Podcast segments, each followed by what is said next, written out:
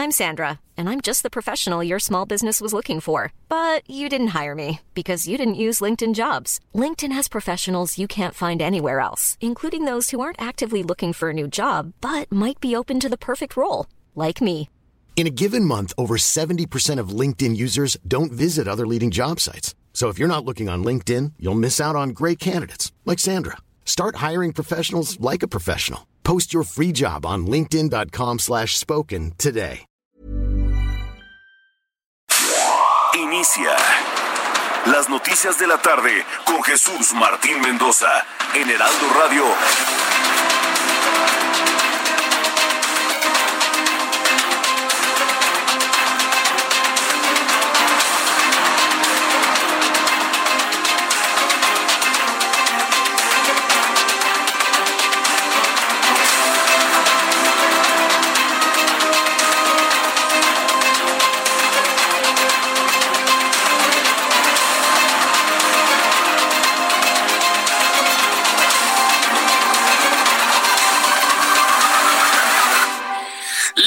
Tarde en punto, hora del centro de la República Mexicana. Bienvenidos, muy buenas tardes. Me da un enorme gusto saludarle a través de los micrófonos del Heraldo Radio en toda la República Mexicana. Les saluda esta tarde Jesús Martín Mendoza. Hoy en un día muy especial, un día muy significativo para nuestra empresa, el Heraldo de México, del Heraldo Media Group y de manera particular del Heraldo Radio, porque a partir del día de hoy somos ya una cadena nacional de radio en toda la República Mexicana y además en algunas ciudades de los Estados Unidos.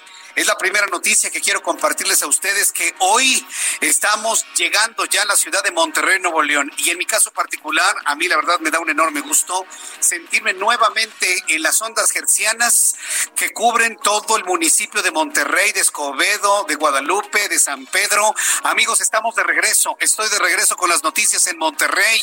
Durante muchos años usted y yo supimos y marcamos liderazgo en la audiencia de radio en Monterrey, en aquella emisora de amplitud modulada que seguramente se acuerda. Y para nuestros amigos que son taxistas, que están en el transporte público ya en la ciudad de Monterrey, les doy la más cordial bienvenida a este su programa de noticias a través del 90.1 de FM. Toda la audiencia en Monterrey se está reuniendo en este momento en el 90.1 de frecuencia modulada en la llegada nuevamente de este programa de noticias a Monterrey, por supuesto, dentro de esta enorme red de emisoras del Heraldo Radio. La verdad nos sentimos muy contentos, estamos transmitiendo desde la capital de la República, pero vaya, yo estoy en este momento seguro que ya muchas personas están redescubriendo este programa de noticias que usted siempre prefirió y que siempre estuvo al tanto. Estamos de regreso en Monterrey, Nuevo León. Amigos que nos escuchan en Monterrey, ahora en FM, en el 90.1. Y usted que me escucha en la Ciudad de México, en el Estado de México, en cualquier parte del país, si tiene que viajar a Monterrey, este programa de noticias lo podrá escuchar en el 90.1 de FM. Es más, le voy a invitar que tome usted una fotografía de su radio, de su teléfono celular, de cómo nos está sintonizando en este momento en Monterrey y mándelo a mi, a mi cuenta de Twitter, arroba Jesús Martín MX, arroba Jesús Martín MX. Me manda usted su fotografía desde Monterrey con la frecuencia del 90.1 de FM y a lo largo de nuestro programa del día de hoy lo vamos a ir comentando, lo vamos a ir festejando, porque aún en los tiempos de crisis, aún en los tiempos de resguardo, es esta empresa de comunicación crece y crece de una manera robusta, potente, con el único objetivo de informarle a usted bien y correctamente lo que está ocurriendo en los tiempos donde debemos estar en resguardo ante la crisis de coronavirus. Y bueno, pues informando esto y saludando a nuestros amigos de Monterrey y por supuesto de toda la República Mexicana, nos arrancamos con nuestro resumen de noticias. En primer lugar le informo, en primer lugar le doy a conocer que reapareció Kim Jong-un. Kim Jong-un, el líder de Corea del Norte, hace su primera aparición pública luego de 20 días que permaneció desaparecido. El líder norcoreano Kim Jong-un apareció en público tras casi un mes de ausencia, comunicó la agencia surcoreana Yonhap, citando a medios estatales norcoreanos, precisando que Kim Jong-un, el líder norcoreano, asistió a una ceremonia de inauguración de una planta de fertilizantes en la ciudad de Sungkon, en la provincia de Pyongyang del Sur. Ya inclusive lo habíamos dado por fallecido, sobre todo por las evidencias de sus ausencias gravísimas y no estar en el festejo de su abuelo. Más de uno pensó que el hombre había fallecido debido a lo que se decía una cirugía eh, cardiovascular debido al grave problema de tabaquismo, alcoholismo, obesidad, tensión, estrés que ha sufrido el joven, el joven líder norcoreano. Ha reaparecido y al ratito le voy a tener más detalles aquí en el Heraldo Radio.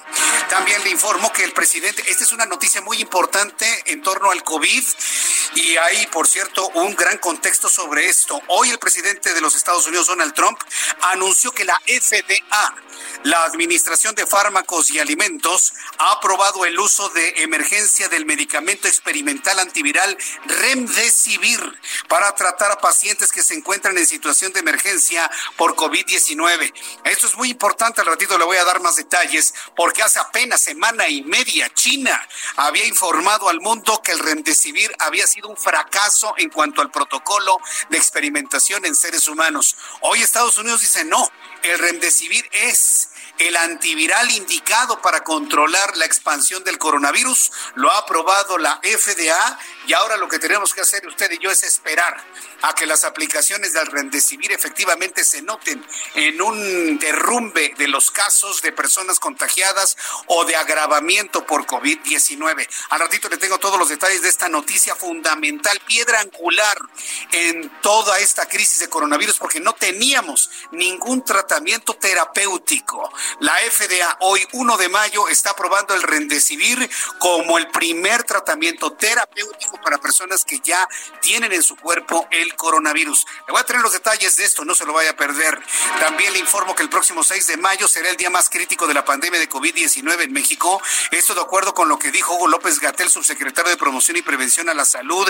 Esta mañana el funcionario estima que será la próxima semana el pico más alto del contagio. ¿No que era el 17? Señor Hugo López Gatel, y ya la clase política de la oposición inclusive visualiza que tuvieron que mover estos, estas fechas de enfermedad para mover el calendario político y no se realice el periodo extraordinario que se había pensado. Vamos a escuchar lo que dijo esta mañana Hugo López Gatel. Si fuéramos muy puntuales, el 6 de mayo.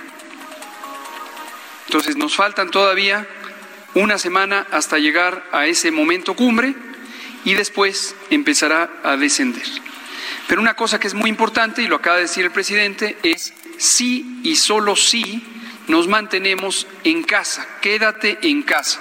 Esto es importantísimo porque si empezamos a salir de casa, esta predicción no se va a cumplir y en cambio vamos a tener un aumento en la curva epidémica. Hugo López Gatel sabe perfectamente bien que la gente no se está quedando en su casa sabe perfectamente bien que hay muchos lugares en el país en donde la gente no cree en la existencia del coronavirus. Y sabiéndolo, por eso advierte esto, si usted no se queda en casa, entonces estas expectativas se van a más tiempo hacia el futuro. Verá usted cómo el pico no va a ser la próxima semana, va a ser en dos, en tres, hasta en cuatro semanas.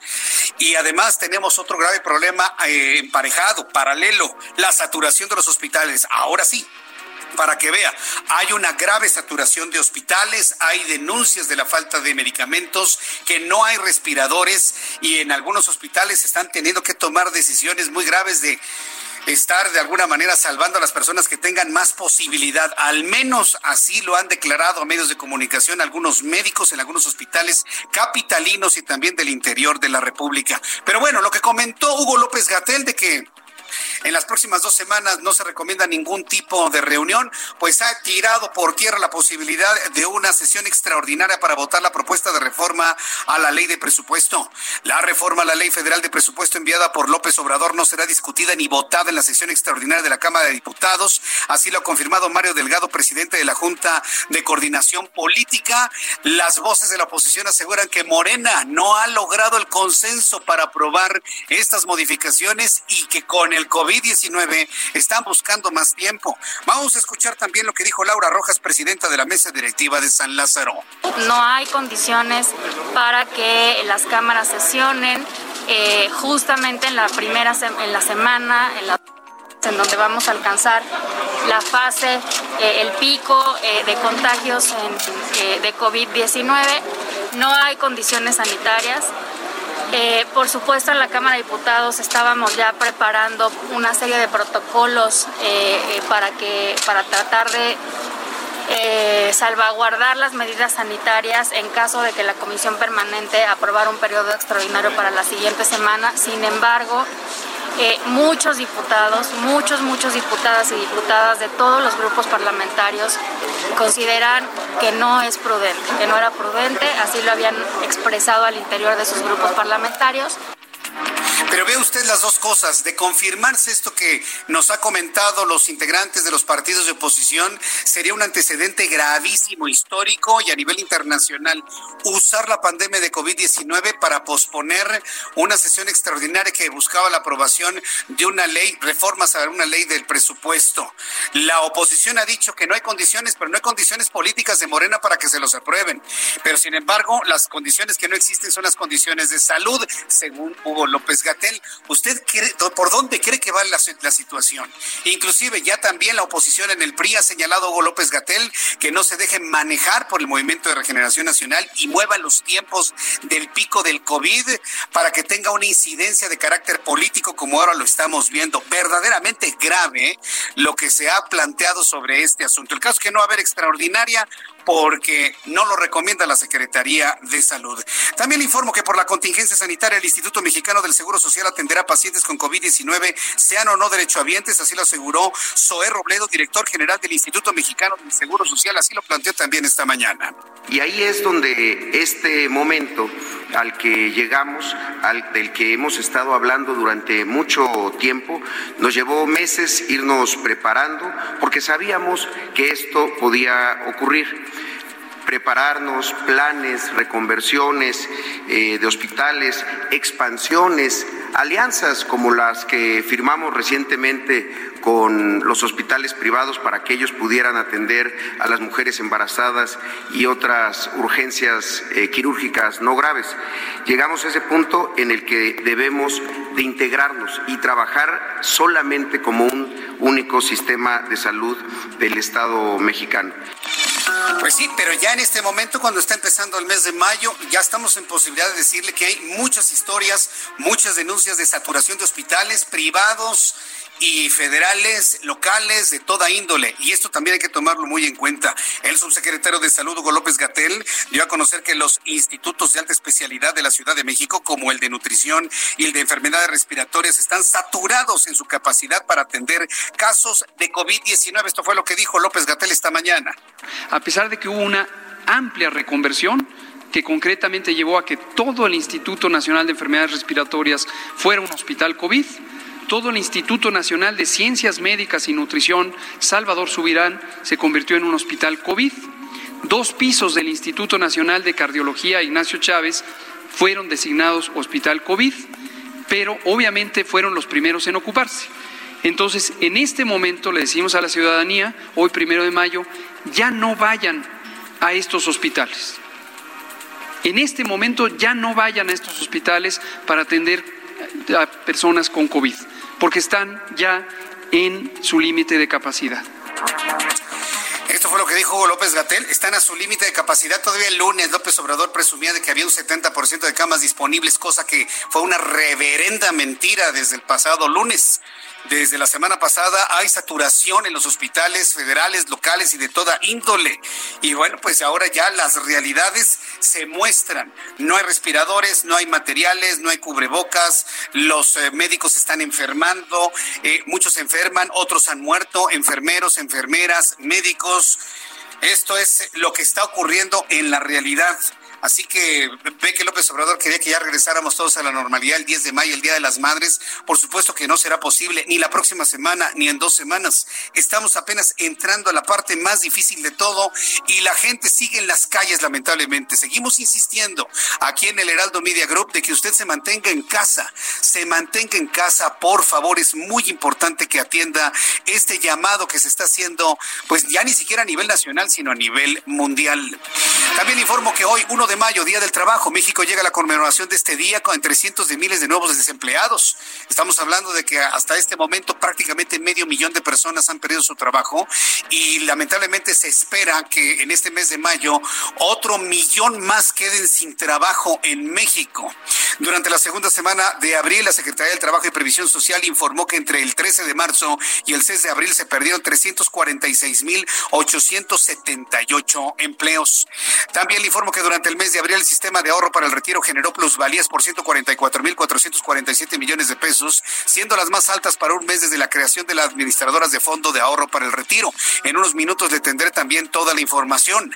La Organización Mundial de la Salud informó en este resumen de noticias. Amigos en Monterrey que nos están sintonizando en el 90.1 de FM, bienvenidos. Este es el programa de noticias más escuchado a esta hora de la tarde, ahora en Monterrey, en el 90.1 de frecuencia modulada. Y le informo que la Organización Mundial de la Salud informó que la emergencia internacional por COVID-19 se mantiene pese a cumplirse tres meses desde que fue declarada. Asimismo, pidió a los gobiernos mejorar los datos que recogen de la incidencia de la enfermedad para un mejor control a nivel global. También informo en este resumen de noticias que la Organización Meteorológica Mundial dio a conocer que el agujero de la capa de ozono que los meteorólogos habían detectado en el Ártico el pasado mes de marzo, un fenómeno que no se había registrado el de 2011, se ha cerrado se ha cerrado el agujero de la capa de ozono. Ya le había comentado, inclusive lo escribimos en la columna del Heraldo de México sobre la recuperación del medio ambiente, la recuperación de ríos, del aire, de la tierra, de los mares, de los lagos. Y ahora los científicos ven con sorpresa cómo se ha cerrado la capa de ozono en el Ártico debido a la menor actividad humana.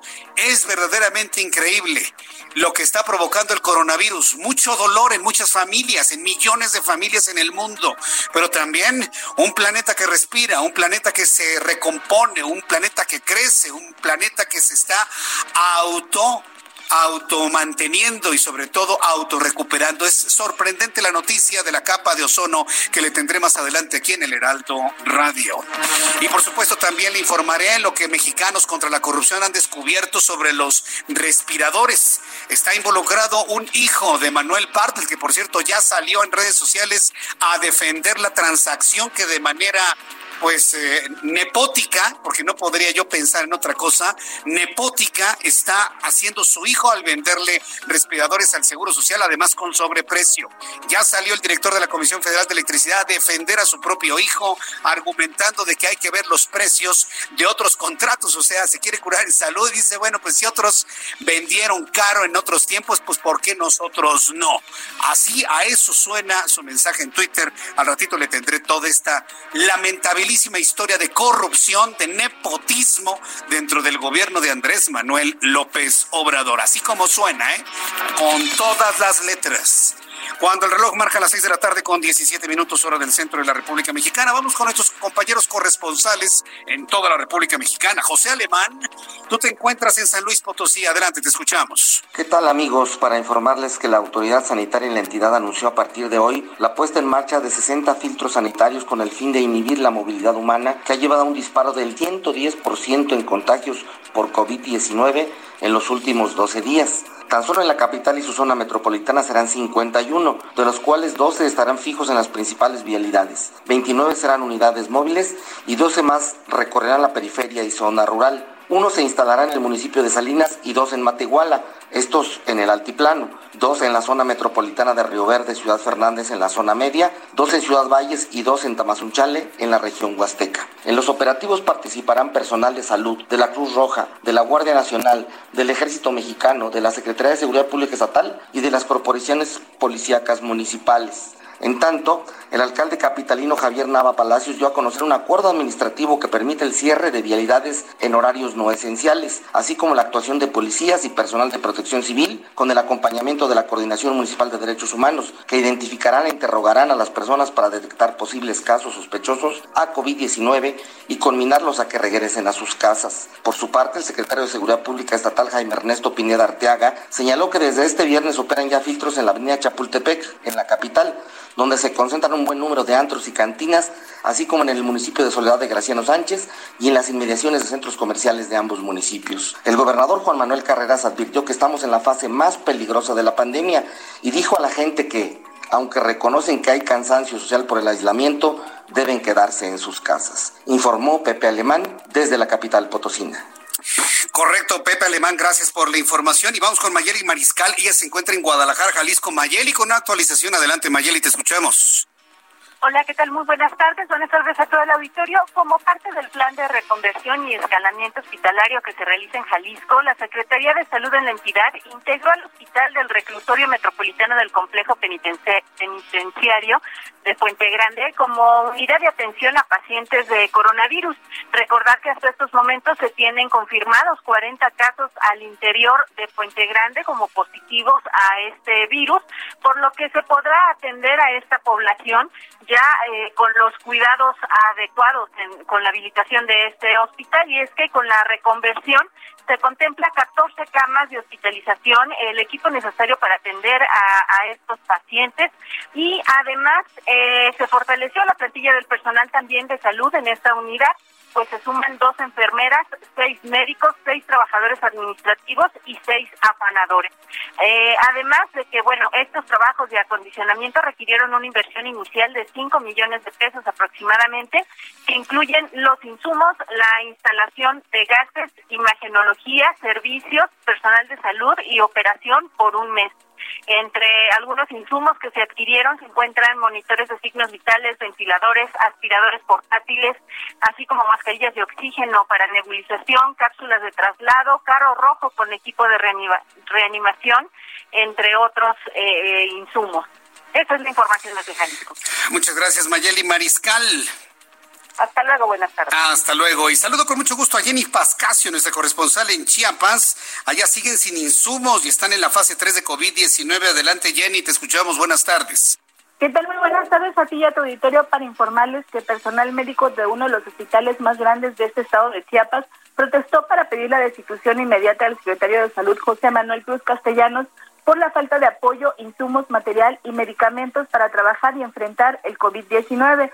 Este día del trabajo, esas eh, personas eh, del Hospital Regional Doctor Jesús Gilberto Gómez Mazo en Tuxtla Gutiérrez colocaron las lonas y cartulinas en la entrada para denunciar nuevamente pues esta falta de artículos de primera necesidad, pues faltan retrovirales, equipo quirúrgico, este, para atención al paciente, cubrebocas, gel y toallas de papel, pese al panorama de la pandemia actualmente. En voz de los trabajadores, la, la, la, labor, laboratorista, perdón, Rosa Méndez, dijo que el Gómez Maza procesa las muestras que el hospital habilitado en el Centro de Convenciones Poliforum debería hacer, pues no cuentan con lo necesario ni siquiera para atender a menores de edad contagiados por el coronavirus.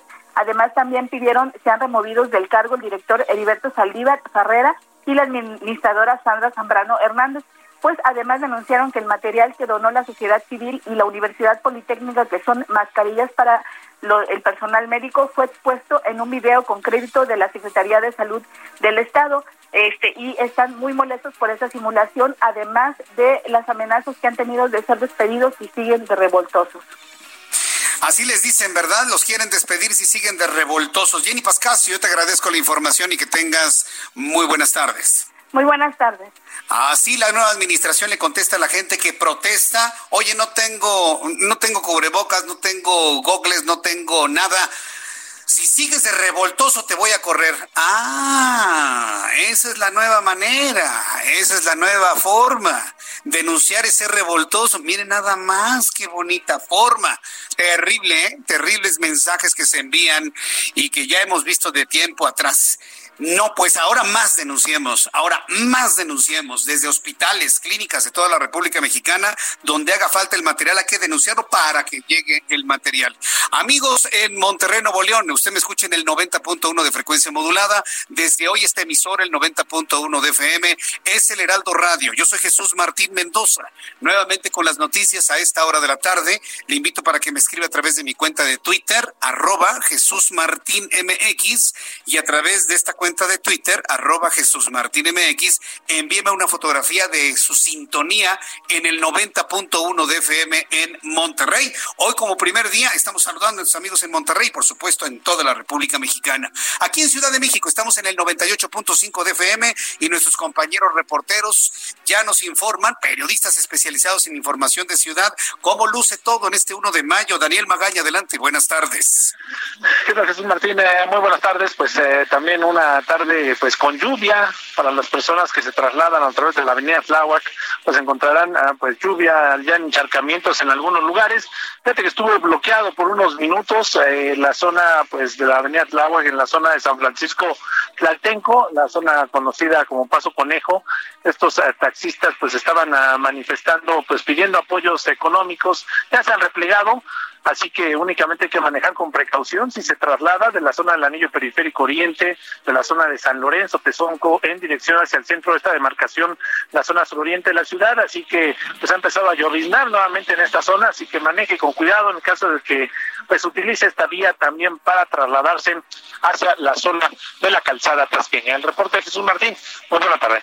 Gracias, muy buenas tardes eh, a mi compañero Daniel Magaña. Israel Lorenzana, qué gusto saludarte, bienvenido, muy buenas tardes. Jesús Martín, muchísimas gracias, el gusto es mío y tenemos información para nuestros amigos del perímetro de la colonia Atlampa, Jesús Martín. Esto es en la alcaldía Cuauhtémoc, en donde se está llevando a cabo un importante operativo por elementos de la Secretaría de Seguridad Ciudadana. Ya son tres detenidos aparentemente por narcotráfico y además se han encontrado una cantidad pues importante de hierba parecida a la marihuana Jesús Martín. Este operativo se está desarrollando en estos momentos, está sobrevolando un helicóptero del agrupamiento Cóndores y tenemos una presencia importante de unidades policíacas.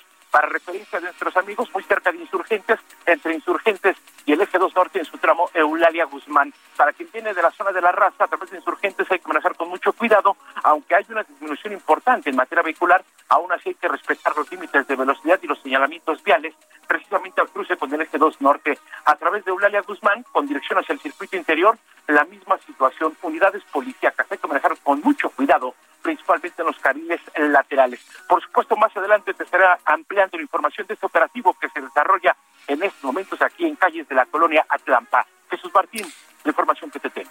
Gracias por la información, Israel. Hasta luego. Hasta luego. Esa es la razón de la movilización que algunas personas me están comentando a través de nuestras redes sociales y volveré con Israel Lorenzana para que nos haga una actualización. Son las seis de la tarde con 26 minutos hora del centro de la República Mexicana. Hoy es viernes 1 de mayo. ¿Qué sucedía un día como hoy, 1 de mayo, en México? Abra Marreola. Esto es un día como hoy en México. Primero de mayo.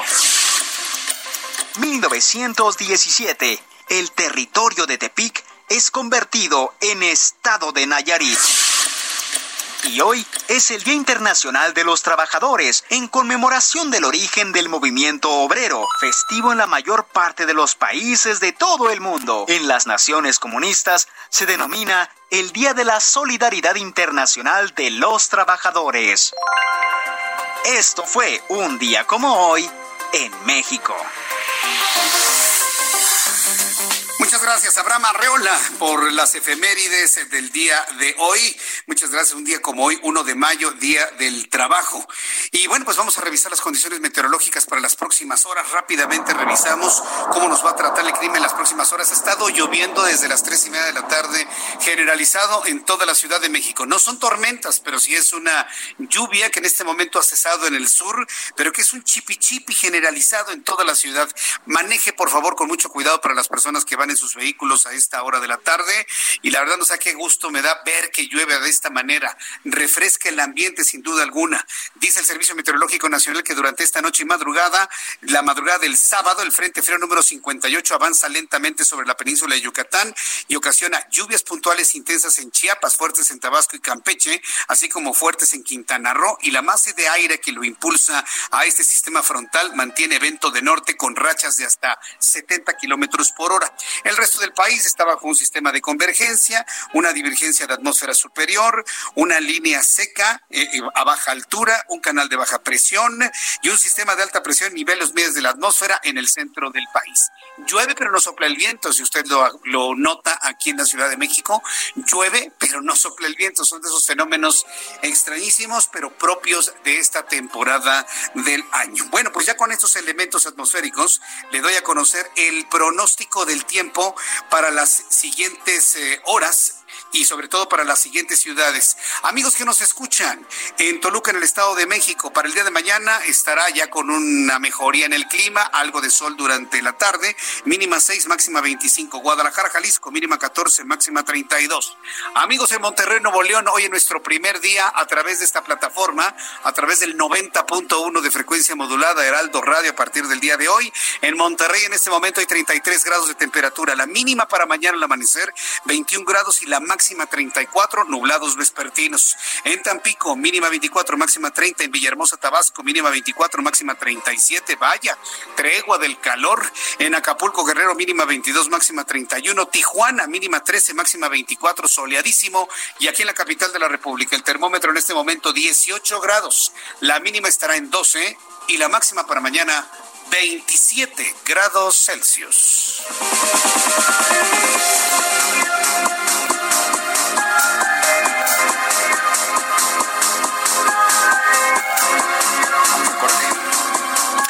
El reloj marca las seis de la tarde con 30 minutos, hora del centro de la República Mexicana. Vamos a ir a los mensajes y de regreso le voy a tener con detalle lo que ha informado el presidente de los Estados Unidos, Donald Trump. Es muy importante que se quede en esta frecuencia, no se vaya a perder un solo dato de lo que le voy a informar. Tenemos por primera vez durante toda esta crisis de coronavirus el primer medicamento o la primera sustancia terapéutica, es decir, el primer antiviral aprobado por una entidad como la FDA. Después de los anuncios le informo cuál es la historia de este de este antiviral que ha sido aprobado y que en las pruebas de laboratorio en los Estados Unidos ha dado buenos resultados. No sucedió lo mismo en China, pero le platicaré de esto y le invito para que me escriba a través de mi cuenta de Twitter, arroba Jesús Martín MX. Escuchas a Jesús Martín Mendoza con las noticias de la tarde por Heraldo Radio, una estación de Heraldo Media Group. Senado de la República. Cercanía y resultados. Es importante cuidarnos, pero hay que poner atención especial a quienes pueden sufrir casos más graves. Personas adultas mayores, embarazadas, quienes viven con enfermedades crónicas o autoinmunes como diabetes, hipertensión o males respiratorios, quienes padecen cáncer o con obesidad o sobrepeso. Si conoces o convives con alguien en esta situación, refuerza las medidas de prevención y quédate en casa. Gobierno de México. Somos un gran país que siempre ha salido adelante. México tiene una historia de retos que hemos superado juntos, luchas en las que siempre hemos estado unidos. También esta batalla la vamos a ganar y cuando regresen los abrazos, vamos a trabajar juntos. Como siempre, contigo elevaremos la voz para recuperar tu empleo, mejorar el sector salud y detener la delincuencia, porque nuestras causas son las de las familias de México. Nos pondremos de pie y lo haremos juntos. PRD, la verdadera izquierda de México. Súmate a la estrategia estatal contra el coronavirus. Para evitar el contagio, evita tocarte la cara. Lávate las manos con agua y jabón frecuentemente. Tápate la boca con el interior del codo al toser o estornudar. Los síntomas generados por este virus son fiebre, tos, estornudos, malestar general como dolor muscular y fatiga, dolor de cabeza y dificultades para respirar en casos graves. Si tienes estos síntomas, llama al 800-0123-456 o acude a tu centro de salud. Consulta la información oficial en coronavirus.veracruz.gov.mx. Gobierno del Estado. Radio. Escucha las noticias de la tarde con Jesús Martín Mendoza. Regresamos.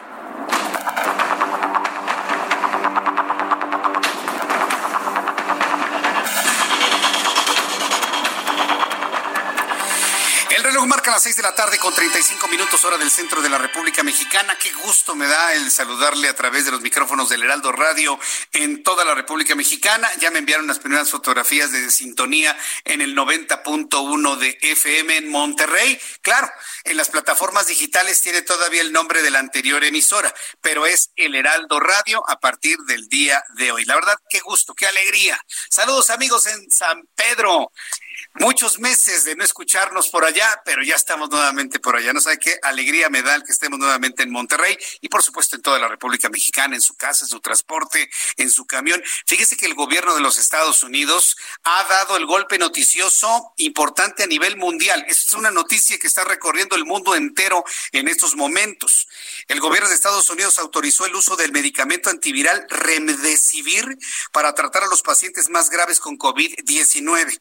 La autorización fue una autorización catalogada como de emergencia por parte de la FDA, porque evidentemente la FDA tiene una serie de protocolos muy, muy bien establecidos en donde la aprobación de un medicamento, una sustancia, pues se puede llevar años. Entonces, bajo esta idea de una autorización de emergencia, eh, la Administración de Alimentos y Medicamentos de los Estados Unidos, la agencia gubernamental que se encarga de aprobar el uso de productos relacionados con la salud pública, ha dado esta autorización para que el Remdesivir es, es un medicamento primo del oseltamivir ¿Se acuerda del oseltamivir que actualmente es un medicamento muy popular indicado para las personas que son diagnosticadas con influenza? Bueno, pues el remdesivir es de la misma familia del oseltamivir.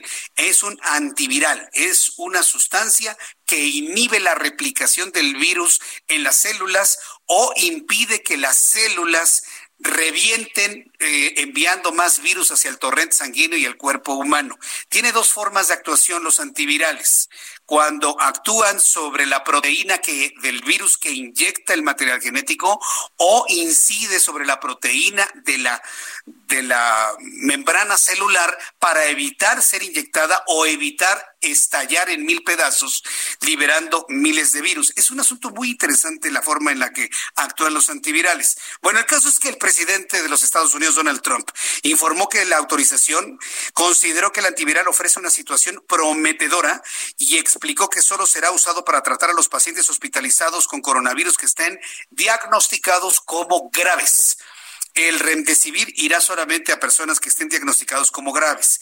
En un comunicado, la FDA admitió que existe información limitada sobre la seguridad y eficacia del remdesivir para tratar el coronavirus, pero explicó que la autorización en su aplicación porque un reciente ensayo clínico mostró que el fármaco acorta el tiempo de recuperación de algunos pacientes. Es decir, la recuperación puede llevar hasta un mes para una persona que cae en un estado de gravedad. Bueno, pues resulta que una vez dando el remdesivir, eh, la persona se recupera en 11 días contra dos semanas, tres semanas, un mes, dependiendo del estado de salud de la persona, 11 días es muy prometedor. El estudio comprende 1.063 pacientes a nivel global, según el Instituto de Salud de los Estados Unidos. El Remdesivir no es un medicamento nuevo, es un medicamento que ya se conoce desde hace mucho tiempo y que había sido indicado para los casos de ébola. Había sido utilizado en África para tratar... Eh, limitar la replicación del virus del ébola en África. Se descubrió su posible eficacia el remdesivir, nos lo platicó Ian un sábado, seguramente usted lo recuerda hace como cuatro o cinco sábados, se encontró precisamente la eficacia del remdesivir en estudios de laboratorio en Australia. Australia fue el primer país que experimentó con el remdesivir, luego los experimentos los replicaron en Francia, en Alemania, sin un reporte satisfactorio. Hace semana y media China informó que había resultado un fracaso su protocolo en seres humanos, donde no vieron una recuperación significativa, pero Estados Unidos dice, va al civil en todos los pacientes que tenemos ha tenido recuperaciones verdaderamente significativas.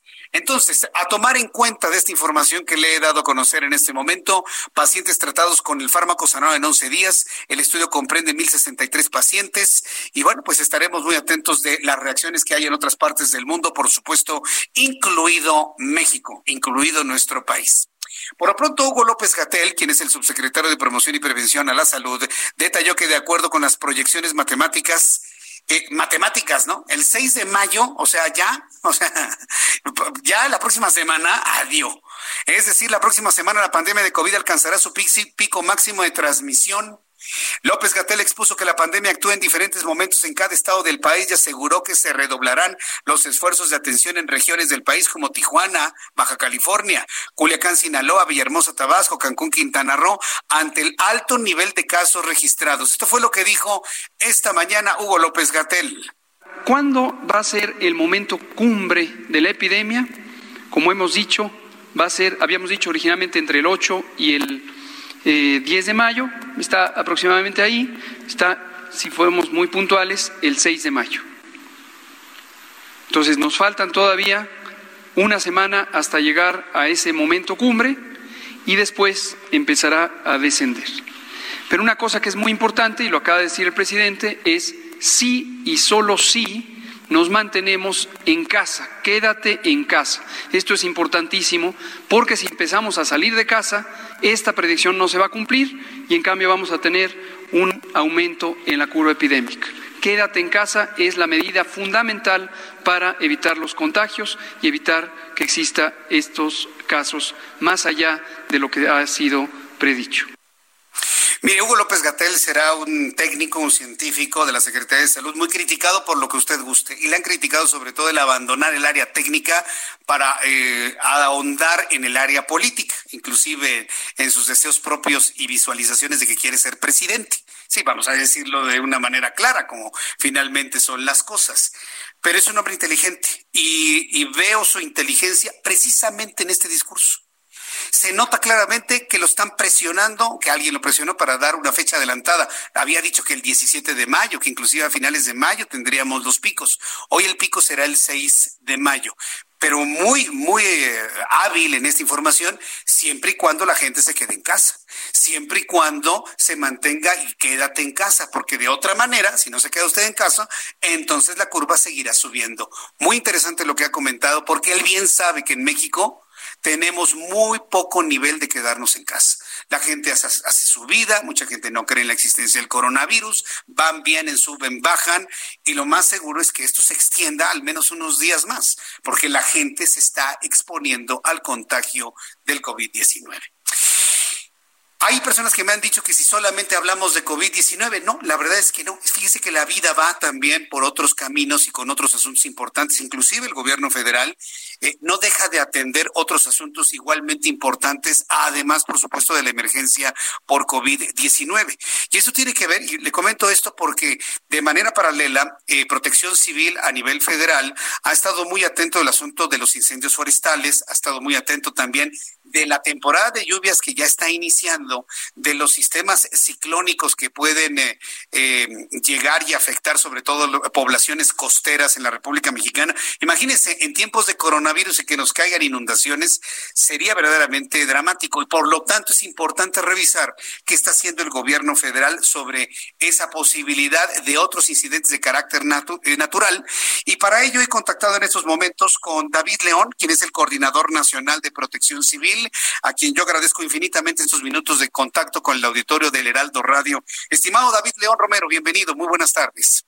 Jesús Martín, qué gusto saludarte a ti y a todo tu auditorio. Efectivamente, el Sistema Nacional de Protección Civil desplegado en todo el territorio nacional, principalmente para atender dos grandes tareas. La primera, apoyar al sector salud en esta eh, labor titánica de enfrentar al COVID-19, el gobierno organizado, coordinado como un solo equipo para fortalecer a los servicios de salud y como muy bien lo has dicho, atendiendo el Sistema Nacional de Protección Civil también aquellos fenómenos que se presentan de manera rutinaria en nuestro territorio. Terminando la temporada de frentes fríos, 58 frentes fríos, eh, Jesús Martín de 53 que había pronosticado la Conagua, cerca de 13 mil sismos en lo que va del año en nuestro país. 13 mil sismos, afortunadamente mm, el de mayor magnitud un magnitud 6, pero estamos muy atentos a la sismicidad, particularmente en 18 estados de nuestro país.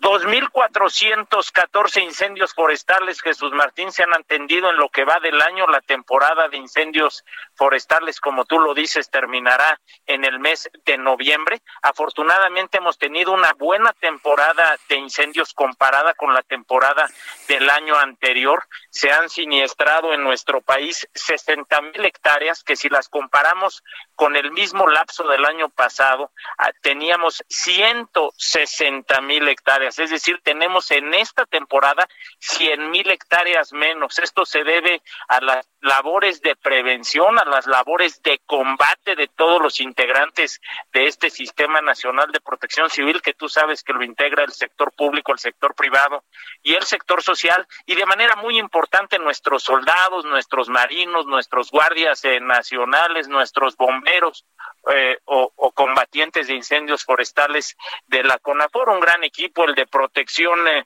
civil. Y por último, viene la temporada más importante para nosotros, que es la temporada de ciclones tropicales y lluvias. Esta arranca el 15 de mayo y terminará el 30 de noviembre. El año pasado fueron cinco los ciclones tropicales que impactaron a nuestro país. Con esto lo que quiero decirte, Jesús Martín, es que el sistema está muy atento para ayudar al sector eh, salud. Como tú muy bien lo dices, hay que quedarse en casa, esa es la forma de ayudar desde nuestras viviendas y también estamos muy atentos a lo esperado y a lo inesperado que puede pasar en nuestro territorio. El mensaje más importante que podemos darle a tus radioescuchas el día de hoy es que aprovechemos estos días que estamos en nuestra casa para fortalecer nuestro plan familiar de protección eh, civil.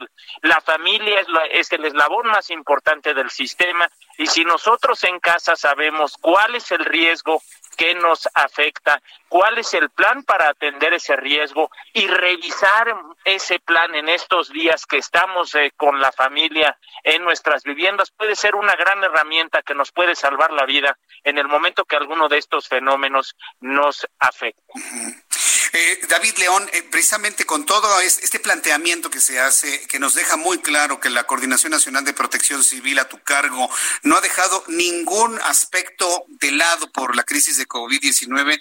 Estoy recordando que el pasado 9 de abril, y aquí lo tengo en mis manos, se generó un documento, un boletín a medios de comunicación y a la opinión pública de qué hacer y qué no hacer en caso de sismo mientras nos encontramos con eh, la cuarentena, la sana distancia y demás. Lo hemos mencionado en, en varias ocasiones ocasiones, aunque a mí me, brinca cómo mantener la sana distancia cuando tiembla, ¿no? Cuando evidentemente el miedo de un sismo provoca que todos nos queramos abrazar por el, por el miedo intenso, ¿no? Es, un reto enorme a, resolver esto, ¿eh? De un sismo durante un tiempo de, de resguardo como el que estamos viviendo, David.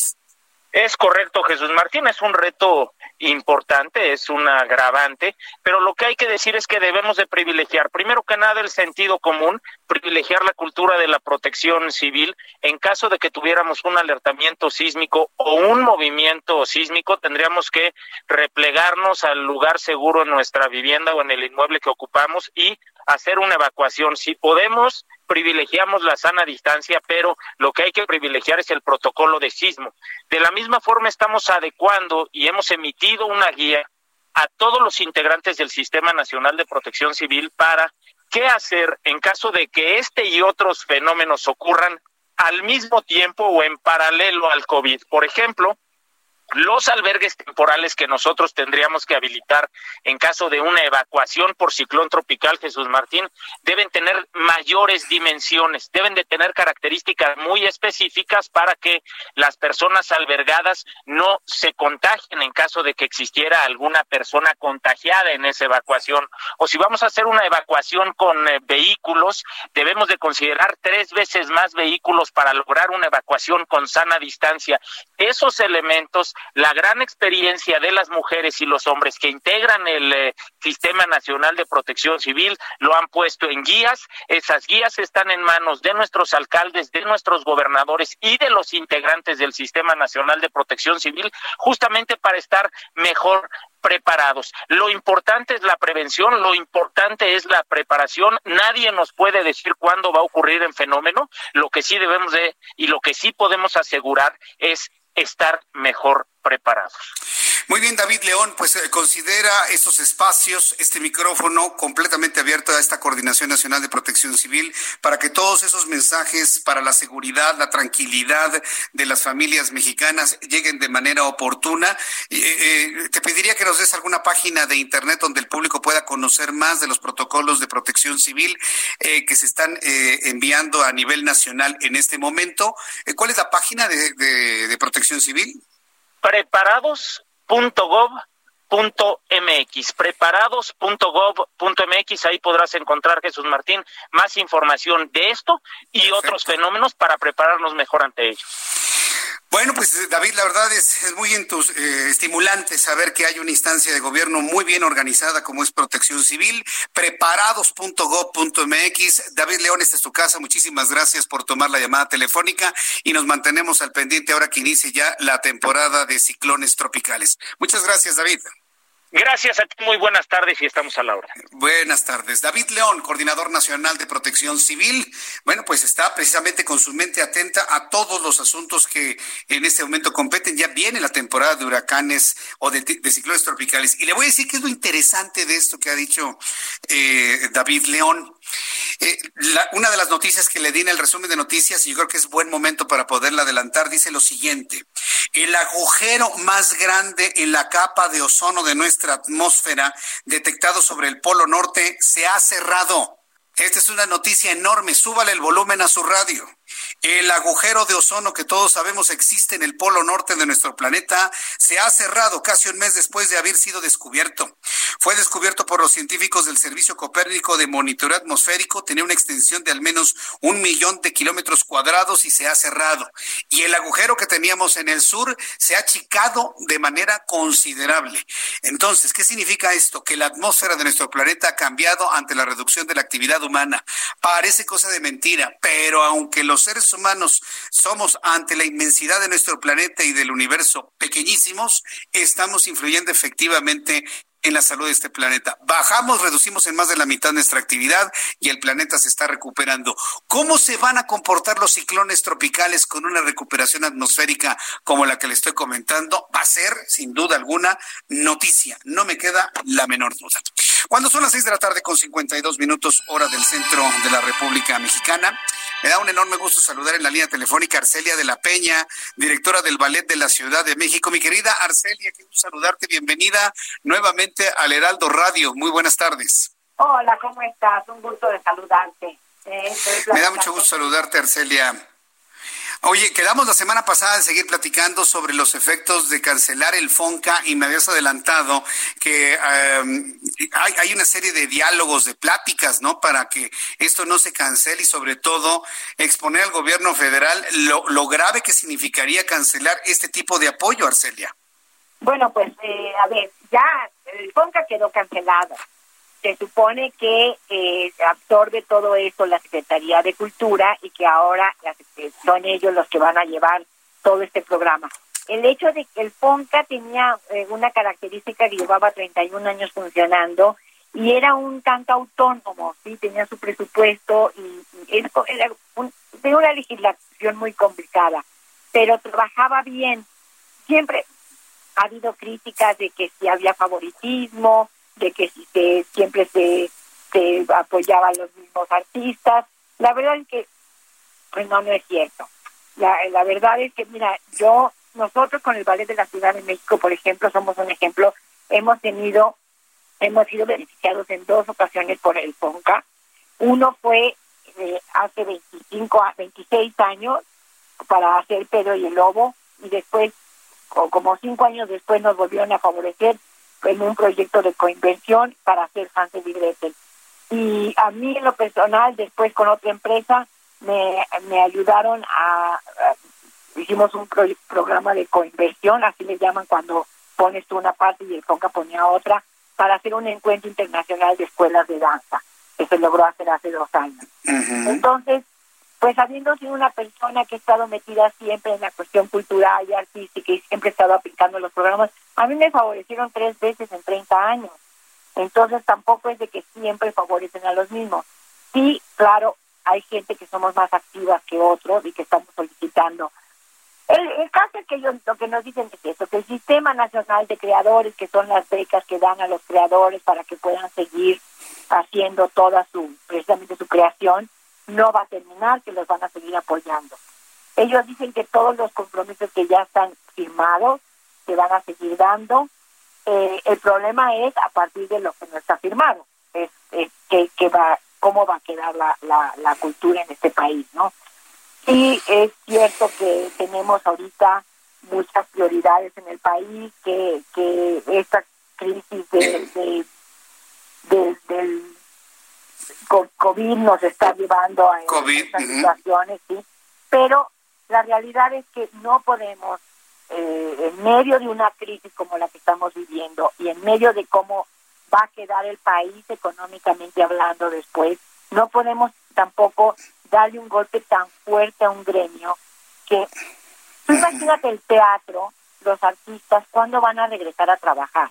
Cuando todo el mundo ya esté trabajando, los artistas todavía no van a poder empezar a trabajar porque lo último que va a ser eh, viable va a ser el, ir a los teatros, ¿no? Porque eh, requiere de una reunión de, mucha gente. Entonces, los artistas se van a quedar totalmente desprotegidos eh, durante muchos meses, yo creo. Yo calculo que si bien nos va, estaremos regresando a los teatros por ahí de agosto, septiembre, si bien nos va. Son muchísimos meses de, de un gremio que vive al día, no es un gremio que vive eh, con un empleo y con un empleador y con un sueldo. Es un gremio que vive al día y está totalmente desprotegido y parece que somos invisibles, ¿no?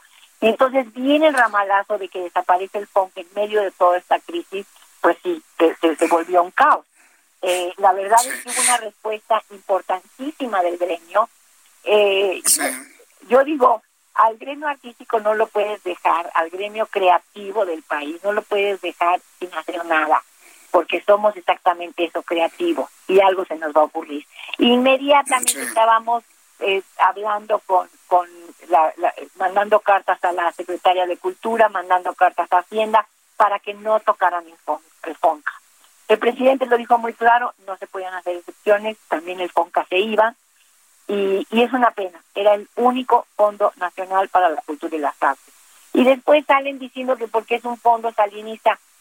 A ver, mira, todo tiene un pasado. Sí, eso dijo, eso dijo Irmeréndira Sandoval, que era eh, final al fondo sanlinista, es decir, la ideología por encima del apoyo a los creadores. Es increíble eso. ¿eh? Mira, en el sexenio de Salinas hubo, yo no me voy a meter en política, hubo muchos errores de muchos tipos, también hubo, hubo aciertos, como en todos los, como en todos los gobiernos. Poquitos, muchos, pero en todos ha habido algún, algún acierto. Y en el de Salinas hubo, se hizo todo el Centro Nacional de las Artes, se construyó, este que ahora está bueno, no abandonado, tiene mucho movimiento, pero no tiene eh, dinero para mantenimiento.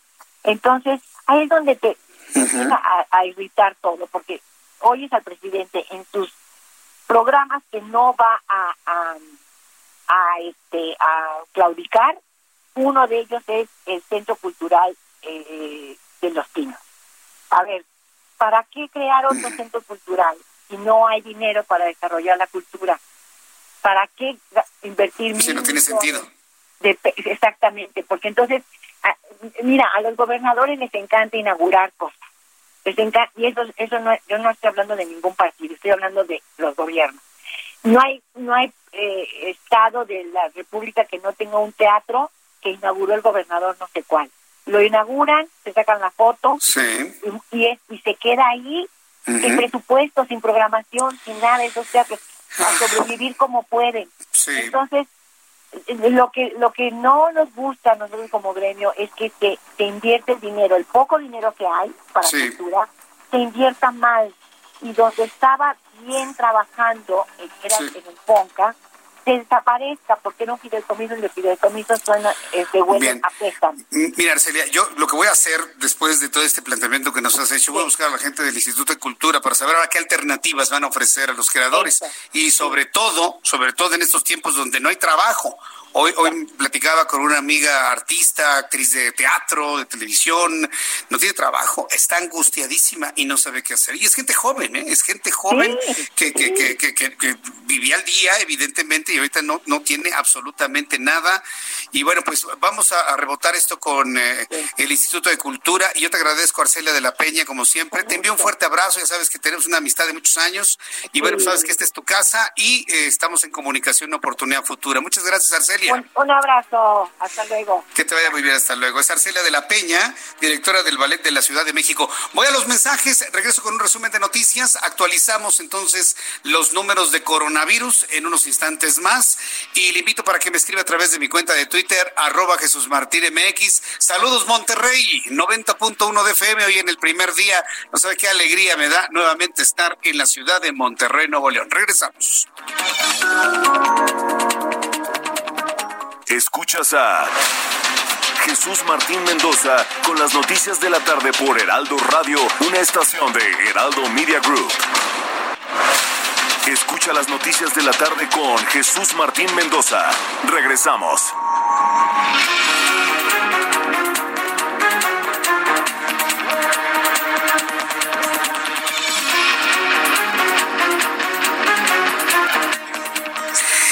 Son las siete con cinco, las 19 horas con cinco minutos, hora del centro de la República Mexicana. Vamos a escuchar en este momento la actualización de los números por parte de la Secretaría de Salud en materia de COVID. Disperso en todo el país, sino en algunas regiones que también se han estado comentando y se van a seguir este, reforzando. Eh, tenemos 15.443 casos sospechosos, de donde podríamos tener nuevos casos en los siguientes días sobre todo sabiendo que eh, de la última, eh, el lunes pasado que actualizamos el porcentaje de positividad, estábamos ya prácticamente llegando al 50% de la positividad de COVID, es decir, que de cada 10 personas que son sospechosas, 5 fueran COVID, es decir, la mitad. ¿no? Vamos a ver también este próximo lunes, ya estamos cerca, cómo se actualiza este porcentaje de, positividad, que lo vamos a estar presentando todos los lunes. Eh, lamentablemente también hay un incremento en el número de defunciones, 1972 para el corte del día de hoy, más de 55 mil las personas que han dado negativo a la prueba de, de SARS-CoV-2 y más de 91 mil 100 personas que pues ya han sido estudiadas en, en algún momento y clasificadas en algún momento desde que inició la vigilancia de esta enfermedad aquí en México y esto nos estamos remontando prácticamente hasta el 16 de enero de este año, que fue cuando México desarrolló y tuvo disponible la prueba confirmatoria para COVID-19. Bien, es la voz de José Luis Salomía, quien es el director de epidemiología de la Secretaría de Salud. Aquí está la actualización de los datos. Al día de hoy, 1 de mayo, y mire ya todas las semanas que han pasado con este confinamiento, con la cuarentena, con la crisis de COVID-19. Al día de hoy hay 20.739 personas acumulado transmitidas con el virus eh, SARS-CoV-2, con el coronavirus, y han desarrollado COVID-19. Hasta este momento hay 15.440 seis personas sospechosas de tener el COVID-19. Lamentablemente han fallecido 1.972 personas. El, el, el incremento diario es de más de 100 personas por día. 100 personas por día mueren en México por coronavirus. Ya es una tendencia que se puede informar como establecida. Más de 100 personas diariamente mueren por coronavirus en México. Evidentemente estamos muy lejos de, cifras como las de otros países donde han acumulado 500 o acumulan mil diarias, pero ya en México son más de 100 personas las que mueren por esta enfermedad que trae en consecuencia un grave problema pulmonar, falla orgánica generalizada en personas adultos mayores, en personas con obesidad, en personas con hipertensión arterial, en fin, con ya eh, padecimientos preexistentes. Entonces, ya una vez conocidos los datos que da a conocer José Luis Salomía, director de epidemiología, le doy a conocer un resumen, el resumen de noticias más importante a esta hora de la tarde. En primer lugar, le informo que por tercera ocasión, en este resumen le informo, por tercera ocasión fue rechazada la solicitud de Rosario Robles Berlanga para obtener la medida cautelar de prisión domiciliaria, por lo que deberá permanecer en el Centro Femenil de Readaptación Social en Santa Marta, Catitla. Se queda en la cárcel Rosario Robles. Porque presume el juez de que se va a fugar. Luego de una audiencia de 13 horas a puerta cerrada, el juez de control de la sede del reclusorio sur, Ganter Alejandro Villa Ceballos, rechazó concederle el beneficio y ratificó la prisión preventiva de Rosario Robles. ¿Sabe lo que hizo el abogado? El abogado le entregaba al, juez, ¿sabe qué? Aquí le entrego el pasaporte de mi clienta para que vea que no va a huir del país. Y el juez dice, no, se puede ir con otro pasaporte. Así que como es altamente probable que se fugue de México, se queda encerrada Rosario Robles. ¡Qué venganza política! Somos testigos de una venganza política de la izquierda a una mujer que dejó a la izquierda, parece, con el PRI entre otras cosas, evidentemente. Pero esto tiene un tufo a venganza política que no me queda la menor duda, porque le pueden poner brazaletes, hasta tres brazaletes sin pasaporte no sale, da la instrucción de que no se le genere ningún pasaporte adicional, qué sé yo. Hay formas para mantener a la indiciada dentro del territorio nacional, pero no, no la quieren en México, la quieren dentro de la cárcel. Y también informo, informo que contrario a lo que se esperaba por la Secretaría de Salud Federal que señaló el 6 de mayo como fecha pi para el pico de los casos de COVID-19, el secretario de Salud de Nuevo León, Manuel de la Oca Vasos, dijo que el pico de contagios en la entidad se tendría hasta finales de mayo, incluso a inicios de julio. Pues claro, este dato de, de, Monterrey, de Nuevo León concretamente, amigos que nos escuchan en Monterrey en el 90.1, su secretario de salud, pues tiene toda la razón del mundo. Es más, coincide con los primeros datos que dio a conocer Hugo López Gatel, exactamente. Ahora resulta que todo lo adelantan y dice la oposición con fines políticos. A pesar de que Nuevo León fue reconocido a nivel nacional como una de las dos entidades que más ha logrado aplanar la curva de contagios, el estado ya suma 20 muertos y un total de 737 contagios. También le informo que la secretaria de Salud, Oliva López Arellano, de esta Ciudad de México, informó que en la unidad temporal COVID-19 en el centro City Banamex hay 22 pacientes internados. En videoconferencia dijo que es una unidad que básicamente recibe pacientes convalecientes que ya transitaron la fase crítica de su problema y requieren vigilancia médica en hospitalización. En este resumen también conozca que el líder norcoreano Kim Jong-un se presentó en público por primera vez en 20 días en medio de una ola de rumores sobre su muerte. Kim Jong-un demostró que no está muerto, que andaba de parranda. Asistió a una ceremonia para conmemorar la finalización de una fábrica de fertilizantes en la ciudad de Suncheon, cerca de la capital de Pyongyang. Uno de los altos funcionarios incluyeron a su hermana Kim Jong-hong. La verdad es que el asunto está muy raro va a una planta de fertilizante y no va a la fiesta de su abuelo, la verdad bastante extraño el asunto y argumentan de que estuvo en convalecencia. También en un hecho histórico, Sudán da paso importante en dirección al respeto a los derechos humanos al prohibir la mutilación genital femenina, una práctica que los activistas en contra celebraban, celebran, aunque aún preocupa que una ley no sea suficiente para poner freno a una práctica muy arraigada. En Sudán se prohíbe finalmente la mutilación genital femenina. Este es un enorme avance a nivel mundial para el respeto de la integridad humana de las mujeres en aquella parte del mundo.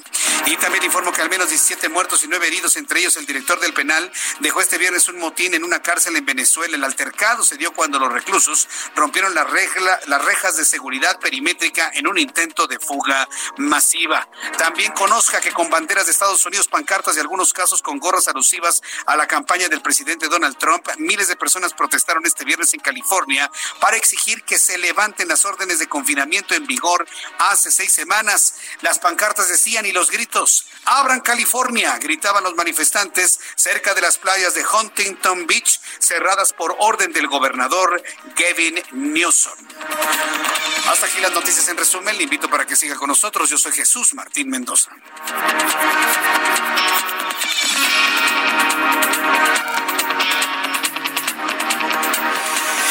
El reloj marca en el centro del país las 7 de la noche con 12 minutos hora del centro de la República Mexicana. Ha dejado de llover en la Ciudad de México, pero todo está mojado, así que maneje por favor con mucha precaución. Amigos de Monterrey, 90.1 de FM, gracias por todas sus fotografías de sintonía que me siguen llegando a través de arroba Jesús Martín MX en Twitter, arroba Jesús Martín MX. Vamos con nuestros compañeros reporteros urbanos, periodistas especializados en información de ciudad. Dariel Magaña, adelante, ¿en qué zona de la ciudad te ubicas? ¿Qué tal Jesús Martín? Bueno, pues ha cesado la lluvia, solamente pavimento mojado en algunos puntos, así que bueno, pues hay que tomarlo en cuenta para las personas que se incorporan de la calzada tasqueña. Si usted avanza en este momento en dirección hacia la zona de Miramontes, de carga vehicular únicamente al descender el puente vehicular del eje 3 Oriente para cruzar el eje 2, la zona de pues, la calzada de la salud, la continuación de la calzada de la Viga, pero a partir de aquí, pues realmente, pues sin complicaciones en dirección hacia la zona de Miramontes, también las personas que se incorporan hacia la zona de la calzada de Tlalpan, es un día, eh, pues, eh, por así decirlo, pues feriado, pero pues ya no se nota un cambio en los días anteriores, sobre todo por esta emergencia sanitaria, así que sin complicación vial para incorporarse también a la avenida Miguel Ángel de Quevedo. El reporte muy buena tarde. Gracias, Daniel Magaña, por la información. Que tengas muy buenas tardes. Y saludo a Israel Lorenzana, mi querido Israel. ¿Dónde te ubicas? Adelante. Gracias, Jesús Martín. Es el paso de la Reforma al cruce con la Avenida de los Insurgentes, en donde todavía está cayendo una lluvia intermitente. Hay que manejar con mucho cuidado el pavimento mojado, pero hemos dicho es una mezcla peligrosa para los automovilistas que se desplazan de la zona de la Estela de Luz, por supuesto del Auditorio Nacional, la circulación mínima, los asentamientos son única y exclusivamente en los cruces marcados con semáforo, nada para pensar en alternativas y su destino es precisamente la zona de Bucareli o más adelante Avenida Hidalgo. El sentido opuesto, de igual forma, circulación a buena velocidad para nuestros amigos que van con dirección hacia la zona de periférico o también con dirección hacia Reforma Lomas a través de constituyentes. Jesús Martín, la información que te tengo. Muchas gracias por la información, Israel. Hasta luego. Hasta luego, que te vaya muy bien. Gracias, Israel. Y bien, pues vamos a entrar en comunicación con Daniela García, nuestra corresponsal en Monterrey, Nuevo León. Amigos de Monterrey, qué gusto saludarlos y les recuerdo que estamos en el 90.1 de FM. Para quien me esté escuchando en Monterrey en esta frecuencia del 90.1 de FM, díganle a todas las personas que conoce que ya está este programa de noticias con Jesús Martín Mendoza otra vez en Monterrey y además a quien quiere informarse a esta hora de la tarde, esta es la mejor opción en Monterrey, en el 90.1 de FM Heraldo Radio. Daniela García desde Monterrey, qué gusto saludarte, bienvenida, muy buenas tardes. Igualmente Jesús, muy buenas tardes y bienvenido a Monterrey. Bienvenida Daniela, me da mucho gusto saludarle. Y bueno, pues ¿cómo está la situación de COVID allá en la ciudad de Monterrey? Hubo declaraciones por parte del secretario de Salud de Nuevo León. Así es, Jesús. Como sabes, todos los, todos los días a las 3 de la tarde el secretario de Salud nos da información exacta al corte sobre cómo está avanzando la enfermedad aquí en Monterrey. Y hoy justamente se registraron 51 casos más que el día anterior, eh, por lo que en total tenemos 737 casos confirmados. Además, se confirmaron otros tres muertes, por lo que ya llegamos a 20 en la entidad. Y te puedo recordar, Jesús, aquí en Nuevo León la métrica para calcular los casos eh, confirmados de coronavirus es un poco diferente porque se, contabilizan los casos confirmados por el INDRE que en este caso tenemos 374, pero también se confirman los, los hechos por hospitales y laboratorios privados. Por laboratorios privados tenemos 296 y por hospitales privados tenemos 67, lo que nos da este total de 300, de, perdón, de 737. Además, tenemos eh, 176 casos sospechosos actualmente. Bien, Daniela García, pues vamos a estar muy atentos. Se había dicho que allá en Nuevo León era la entidad que más había logrado aplanar la curva. Eh, son, ¿Cómo se encuentran, por ejemplo, los hospitales allá en Monterrey? ¿Están saturados? ¿Hay todavía espacio? ¿Qué, qué nos informa sobre ello, Daniela? Así es, hay, al parecer eso es lo que considera la Secretaría de Salud, pero esas son las cifras que maneja el INDRE, como te comentaba, no no estos 300 más o y 300 y poquito más que manejamos por laboratorios privados. En cuanto a los hospitales, al momento se tiene muy bajo nivel de hospitalización. De hecho, solamente 70 personas se encuentran hospitalizadas en este momento, por lo que al momento la Secretaría de Salud y hospitales privados están lanzando alertas sobre que se esté facturando como está sucediendo en otras ciudades. Muy bien, correcto. Pues eh, Daniela, me dio mucho gusto saludarte. Bienvenida al Heraldo Radio, al Heraldo Noticias. Y bueno, pues estaremos eh, platicando mucho de la información que se genera allá en Monterrey y por supuesto en todo el estado de Nuevo León. Muchas gracias. Saludos, Daniela García. Saludos, nos escuchamos pronto. Igual sí, nos vamos a estar escuchando muchas veces. Gracias. Daniela García, nuestra corresponsal en Monterrey, Nuevo León. París eh, Alejandro Salazar es el reportero del Heraldo Media Group y nos informa que, contrario a lo que está ocurriendo allá en Monterrey, escuchó lo que nos dijo nuestra corresponsal en Monterrey. Allá en Monterrey no hay saturación porque han logrado, con las estrategias establecidas allá, mantener un bajo nivel de contagios y, por lo tanto, bajo nivel de personas fallecidas. Pero la Ciudad de México, como es la entidad que mayor número de casos tiene, evidentemente, pues ya se presenta un, una saturación importante, sobre todo en los hospitales del ISTE. Paris Salazar, adelante, te escuchamos. Buenas tardes. Buenas tardes, Jesús Martín, amigos del Heraldo de México. Y es que con un 93% de la ocupación de las camas de hospitalización general para pacientes con COVID-19, el ISTE en la Ciudad de México se encuentra saturado, reconoció el secretario de Salud, Hugo López Gatel en la conferencia matutina, señaló que disponibilidad de camas para la atención general en otros hospitales de la Ciudad de México, porque existe el Sistema Nacional de Salud, y dijo que aún falta la activación del plan DN3 y el plan Marina, por lo que habrá más camas. Dijo que en la Ciudad de México el INS tiene una ocupación del 60% de las camas de hospitalización general. La Comisión Coordinadora de Institutos Nacionales de Salud y Hospitales de Alta Especialidad cuenta con un 62% de ocupación. Los hospitales de Pemex 61% y el sector salud de la Ciudad de México con el 71% de ocupación. Mientras que las camas con ventilador, la ocupación en el ISTE es del 78%. Los hospitales de alta especialidad tienen están al 87%, salud de la Ciudad de México al 75%, el IMSS al 32% y Pemex al 17%. López Gatel aceptó que los institutos de especialidades médicas en la Ciudad de México se encuentran al límite de su capacidad después de que la reconversión que se hizo para que atendieran a pacientes con COVID. Se trata de los Institutos Nacionales de Enfermedades Respiratorias, el Instituto Nacional de Ciencias Médicas y Nutrición Salvador Subirán y el Instituto Nacional de Cardiología Ignacio Chávez. Y es que también pidió a, a la ciudadanía que ya no vayan a estos hospitales para atender a personas con COVID, ya que están a este límite de su capacidad, que busquen otro hospital con disponibilidad de camas y que eso lo pueden hacer a través de internet en la dirección hospitales.covid19.ciudaddemexico.gov.mx. Es la información, Jesús Martín. Muy bien. Muchas gracias, Paris Salazar. Buenas tardes. Gracias, muy buenas tardes, de su compañero Paris Salazar. Iván Saldaña, que también es reportero del Heraldo Media Group, nos informa sobre que eh, Guardia Congreso, eh, la iniciativa, o bueno, el Congreso ya guarda la iniciativa del presidente Andrés Manuel López Obrador por 15 días, porque pues dice Hugo López Gatel que no hay posibilidad de reunirse en ningún tipo de sesión. Iván Saldaña, adelante, te escuchamos. Buenas tardes, Jesús Martín, auditorio. Lo dices bien, una llamada, básicamente una llamada telefónica al subsecretario de Prevención y Promoción de la Salud, Hugo López Gatel, frenó por al menos 15 días el intento de Morena y aliados de aprobar la iniciativa que faculta, uh, facultaría al presidente de la República a reorientar recursos del presupuesto público sin la autorización de la Cámara de Diputados.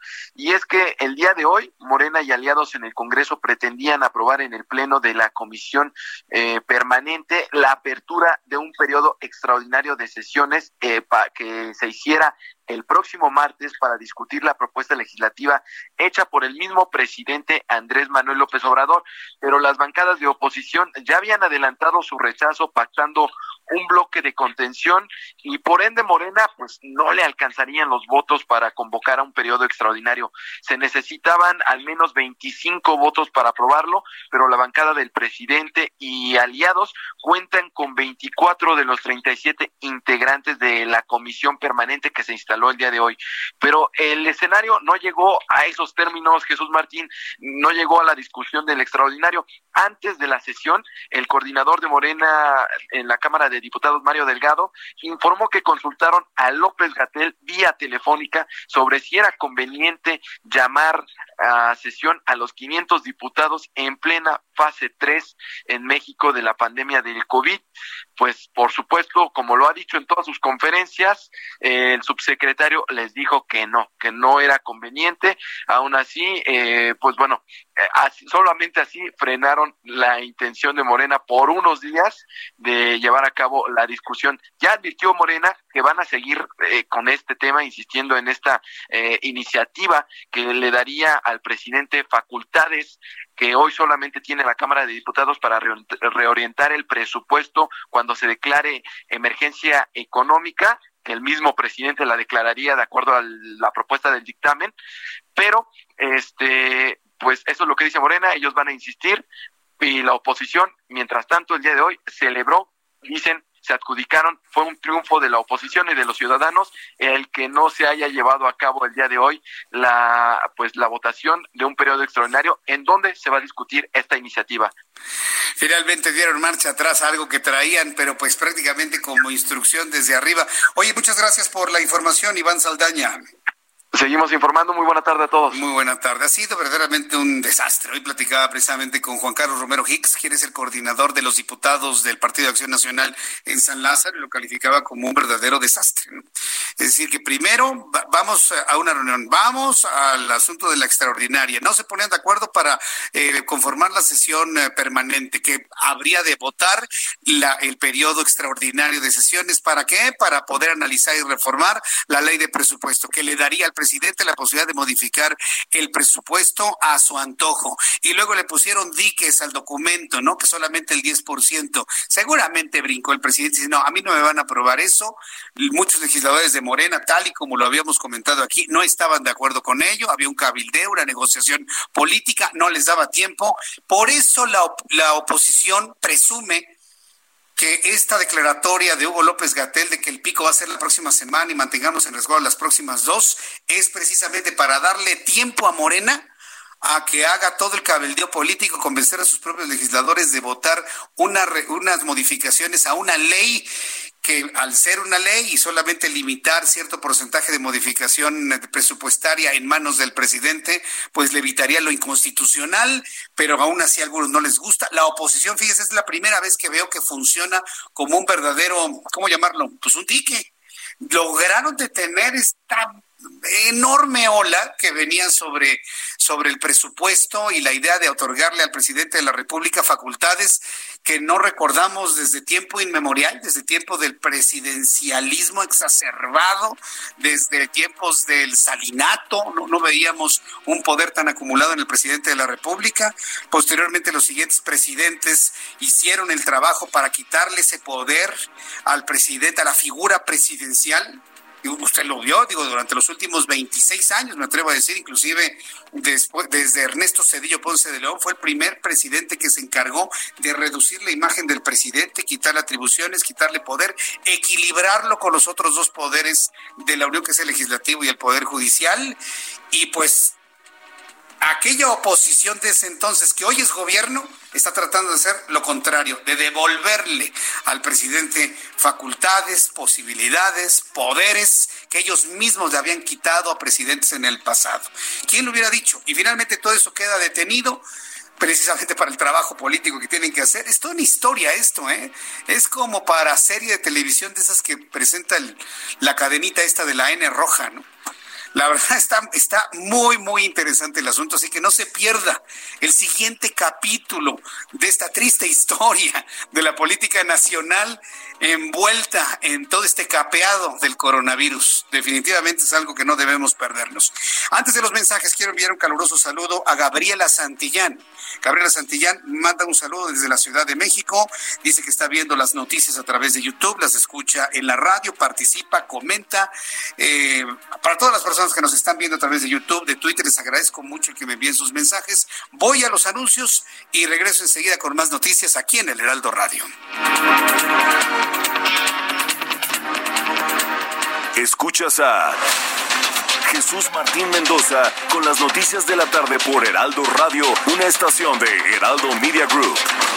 Solo nosotros sabemos. Quiero que nos vaya bien. Tenemos más en común que diferencias. Hagamos lo que nos toca. Ayudémonos. Venzamos la adversidad una vez más. Infórmate y sigue las recomendaciones de las autoridades de salud. Para protegernos, contamos todas, contamos todos. INE. A ti que ya no aguantas estar en casa, te tenemos una pregunta. ¿Dónde prefieres estar encerrado? ¿En tu casa o en un hospital? Quédate en casa. Quédate vivo. Heraldo Radio. Escucha las noticias de la tarde con Jesús Martín Mendoza. Regresamos.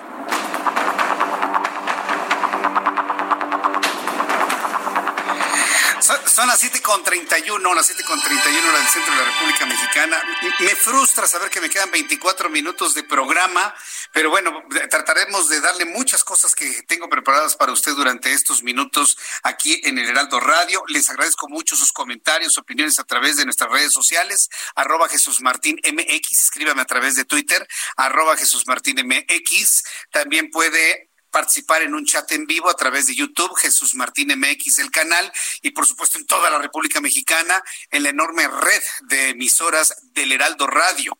Estamos cubriendo ya todo el país y hoy, primer día, en la ciudad de Monterrey, Nuevo León, claro, todos los municipios conurbados a la zona metropolitana de Monterrey, con la poderosa señal de nuestra emisora, nuestra emisora 90.1 de FM en Monterrey, Nuevo León. Hoy lo he comentado de manera frecuente porque es nuestro primer día. Entonces, imagínense cómo estamos felices, contentos y además con la retroalimentación de varias personas que me escriben desde Monterrey, Nuevo León. Avísele a sus vecinos, avísele a sus amigos, avísele a los colegas del trabajo que el Heraldo Radio está al aire en Monterrey, Nuevo León y este servidor Jesús Martín Mendoza estamos de vuelta en la ciudad de Monterrey. Qué gusto que nos da, sinceramente se lo digo. Bien, pues vamos a continuar con la información aquí en el Heraldo Radio y bueno, pues el escandalazo que están tratando evidentemente de minimizarlo de mil formas, pero mm, mire, voy por partes. La Organización Mexicanos contra la Corrupción y el asunto es interesante porque ¿quién es el primer combatiente contra la corrupción en México? Pues Andrés Manuel López Obrador. Él sale con que todo lo que es privado, todo lo que es FIFI, todo lo que es adversario es corrupto. Todo lo que no sea él es corrupto. Trae ese discurso desde hace mucho tiempo eh, y, y, bueno, no me voy a poner a analizar su psique en este momento, pero para el señor todo es corrupción, lo que no sea él. Y bueno, de alguna manera tiene razón. El objetivo es barrer, quitar la corrupción en nuestro país que está pues prácticamente impregnada en la cultura mexicana, aunque a algunos no les gusta reconocerlo, pero es la verdad. Dice que las escaleras se barren de arriba para abajo y qué es lo que hace? Pone a un hombre como Manuel Bartlett como director de la Comisión Federal de Electricidad. Es una discusión que ya tiene muchos meses desde que empezó su presidencia Andrés Manuel López Obrador y lo seguimos señalando.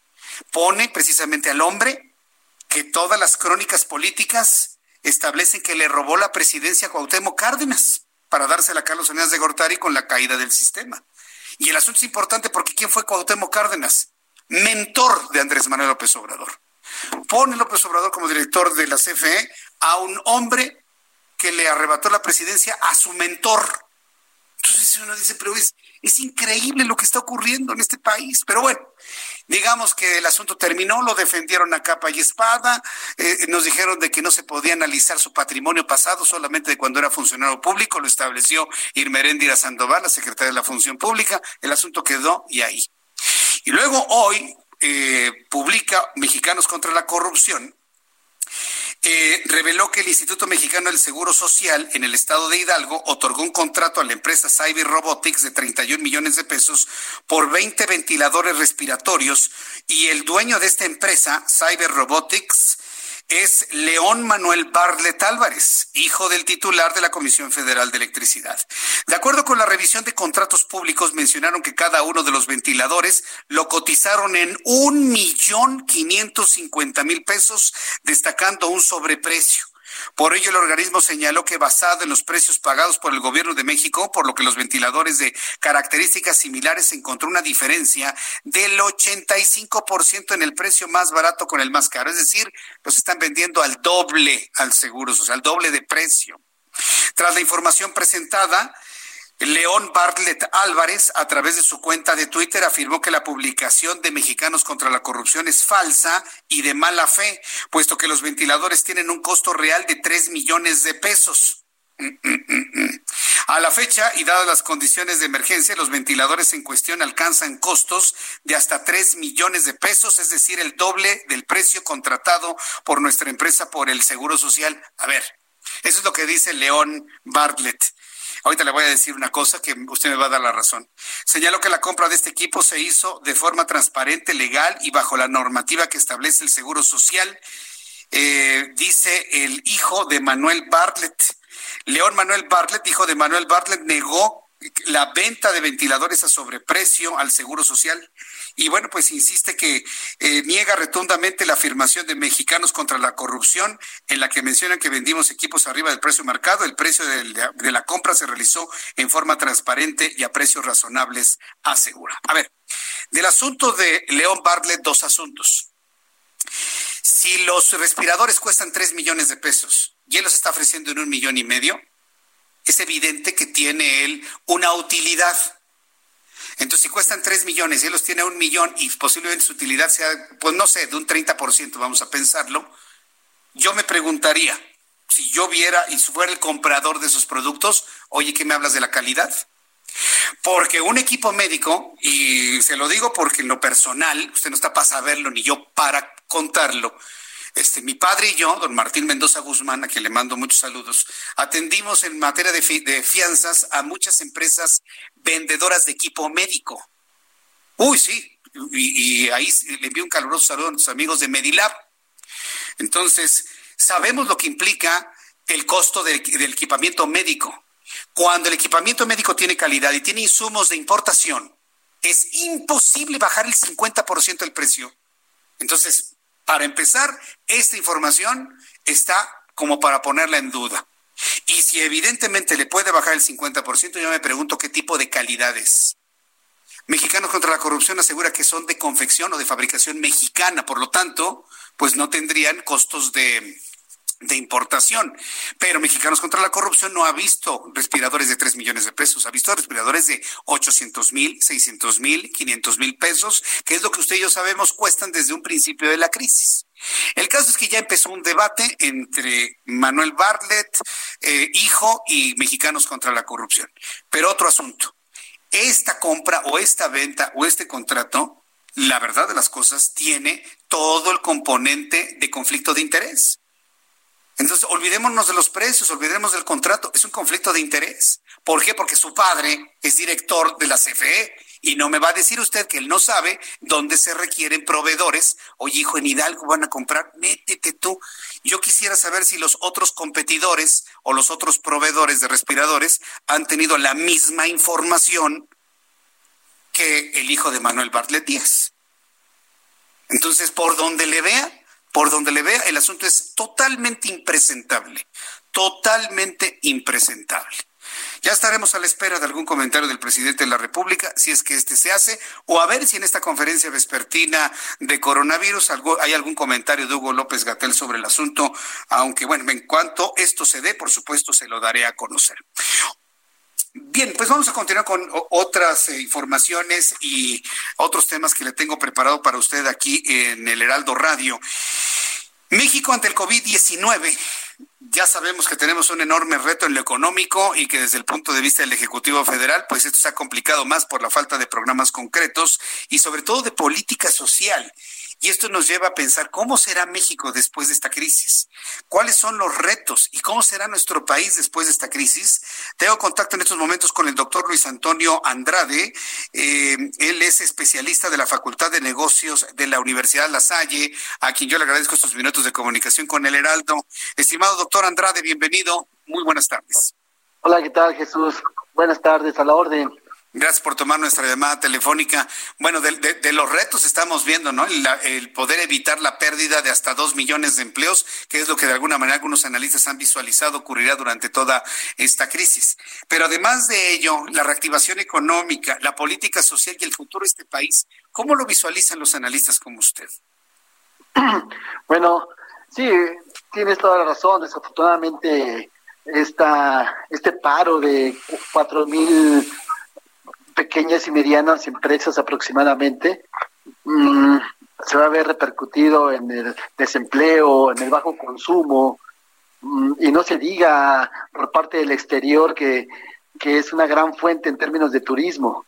Entonces, si ya estamos hablando de 1.7 aproximadamente que cayó el PIB, pues esperamos que este también, pues uno no quisiera, pero tranquilamente por ahí en junio, julio puede, podemos llegar a menos 5%. Eh, esto, hay, bueno, estoy en este momento recordando que el presidente quiere que ya se reactive la actividad. Dice que en lo que resta de este año va a poder generar dos millones de empleos. Evidentemente no hay nadie que pueda darle sustento a un dicho como estos. ¿Cómo lo ven ustedes? una promesa de esta naturaleza. Dos millones de empleos en lo que resta del año una vez que termine la crisis de coronavirus. Podría ser por siguiendo programas sociales como, como lo está haciendo, perdón, con sus proyectos ah, económicos, con lo que está haciendo con el aeropuerto, con lo que está haciendo con el Tren Maya, ¿no? O sea, si él pudiera abrir mm, proyectos a través de sus fondos, pues adelante, pero debería de estar en contacto con las empresas si quiere llegar a esta cifra. Claro. de otra forma no lo veo tan claro. Pero está peleado con las empresas, está peleado con el Consejo Coordinador Empresarial, vaya, con Coparmex, bueno, ha dicho lo increíble de Gustavo de Hoyos. No, no, no hay una reconciliación visible en el corto plazo entre el gobierno federal y las empresas, y menos ahora que lograron este financiamiento del Banco Interamericano de Desarrollo por 12 mil millones de dólares, que en realidad es poco dinero, pero no, hombre, esta semana el presidente se puso furioso con lo logrado sin la intervención del gobierno. Ante estos elementos, ¿cómo se visualizan las cosas desde su punto de vista, doctor Andrade? Mira, insisto, desde el punto, la parte del turismo, por ejemplo, esa dependemos totalmente del exterior, está cerrada, es uno de los cinco componentes, cuatro componentes del PIB. Entonces, una de las propuestas positivas, hacer economía solidaria sea, ayudarnos entre nosotros. Por ejemplo, está moviendo lo del presupuesto federal, ¿no? Está pidiendo una audiencia, un permiso de alguna forma a los legisladores. Y hay un tope en el que pudiera tocar este presupuesto para activar el eh, para ayudar al desempleo, para activar a las empresas, para ayudar a las empresas que están en paro, ¿no? Pero de aquí a que se asigne, muchos legisladores comentan, ok, eso se tiene que revisar nuevamente, pero de aquí a que se revise nuevamente estamos hablando de dos o tres meses. La gente se te estaba muriendo. Entonces, créemelo, si uno no reacciona por su cuenta haciendo economía solidaria, no podemos quedarnos cruzados de brazos esperando que las autoridades se peleen entre ellos, las empresas se peleen entre ellos. Nosotros podríamos reactivarlas de alguna forma. Y bueno, pues esta, esta reactivación, yo me quedo con esto de la solidaridad entre todos. De hecho, es un llamado que hemos hecho aquí en el Heraldo Radio, el que 120 millones de personas podemos más que uno solo, que está determinando lo que se hace de manera unilateral, inclusive por encima de las recomendaciones de sus asesores.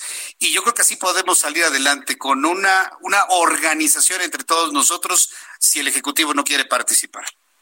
Sí, por supuesto. Mira, lo vimos el día martes o el miércoles, ¿no? Un ejemplo claro acá por la delegación Tlalpa, ¿no? Un artesano pone su anuncio diciendo, cambio mis productos artesanales por comida. Alguien toma una foto, la sube a Facebook y vienen muchos clientes. Eso se llama economía solidaria. Y él dice, me aguantan otros 15 días para comer y me, de aquí en adelante me voy a asesorar con alguien para que ah, anuncie mis productos por alguna plataforma. Eh, insisto, no es solamente uno solo, también es, digamos, una parte eh, recia del legislativo que no quiere soltar. O sea, son las dos partes. O sea, por ejemplo, el legislativo dice, yo no te puedo, yo no puedo cancelar los 3.300 millones de pesos que solicitas y pagar obras que ya se habían destinado, ¿no? Pero ante la pandemia yo yo necesito, yo esperaría que ambas partes fueran flexibles. Muy bien. Pues esperemos. Ahorita hay un, un irigote político tremendo en donde van, a tener que resolver muchos asuntos primero, ponerse de acuerdo entre ellos, tener un discurso homogéneo para luego poder ir precisamente a esta situación de, de, apoyos para las empresas y organizaciones de la sociedad. Por lo pronto nosotros nos seguimos organizando para que la normalidad de las cosas y, y el futuro nos, eh, nos vaya un poco mejor. ¿No cree usted, doctor Andrade?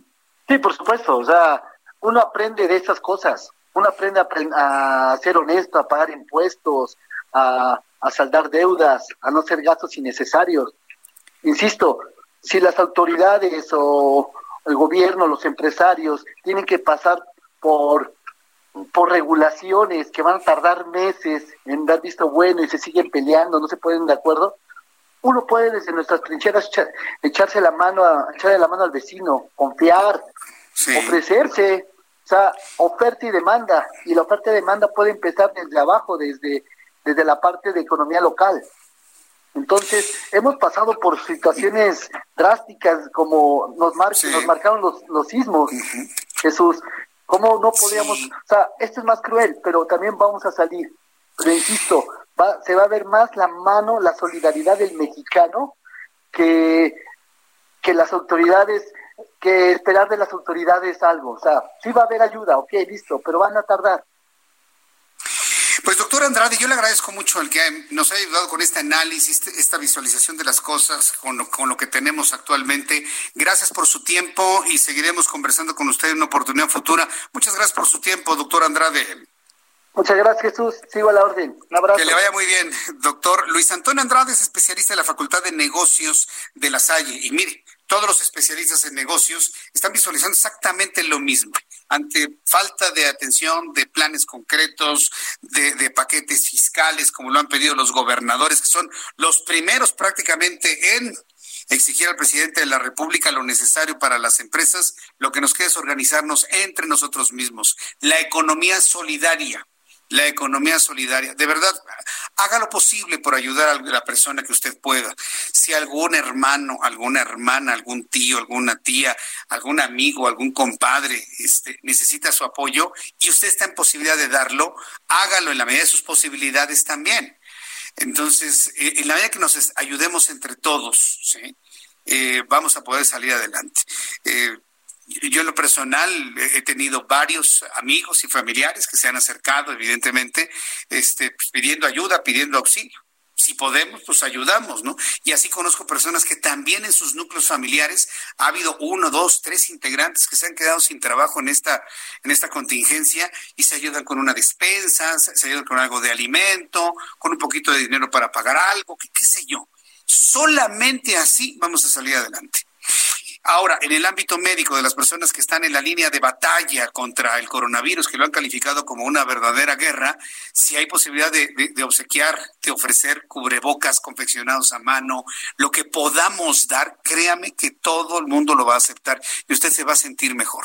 Así vamos a salir adelante. Así vamos a salir adelante, aunque haya alguien que ideológicamente esté más en el desquite, que en la ayuda y el redirigir dinero para lo que se necesita, principalmente la salud. Hoy me lo decía el diputado Juan Carlos Romero Hicks. Necesitamos un gobierno que redirija en este momento dinero, no para una refinería, no para un trenecito ni para un aeropuerto. Necesitamos dinero para la salud, para salvar vidas. Eso es lo que necesita hacer el gobierno de este país. Redirigir recursos no para un estado de béisbol, no para una refinería que no vamos a necesitar hoy que se consume menos de la mitad del combustible en el mundo. Necesitamos dinero para salvar vidas, para la salud. Yo se lo puedo decir, usted lo puede entender, pero quien debe hacerlo, créame, tristemente no lo entiende. Son las 7.49, las 19 horas con 49 minutos, hora del centro de la República Mexicana. ¿A qué vamos, mi querido Orlando? Bueno, pues hoy es viernes y estamos eh, eh, entrando, bueno, estamos como una especie de fin de semana largo, aunque mire, hemos perdido todo tipo de noción de los días de asueto y demás, porque todo es asueto, ¿no? mientras todo esté cerrado, todo se asueta, ¿no?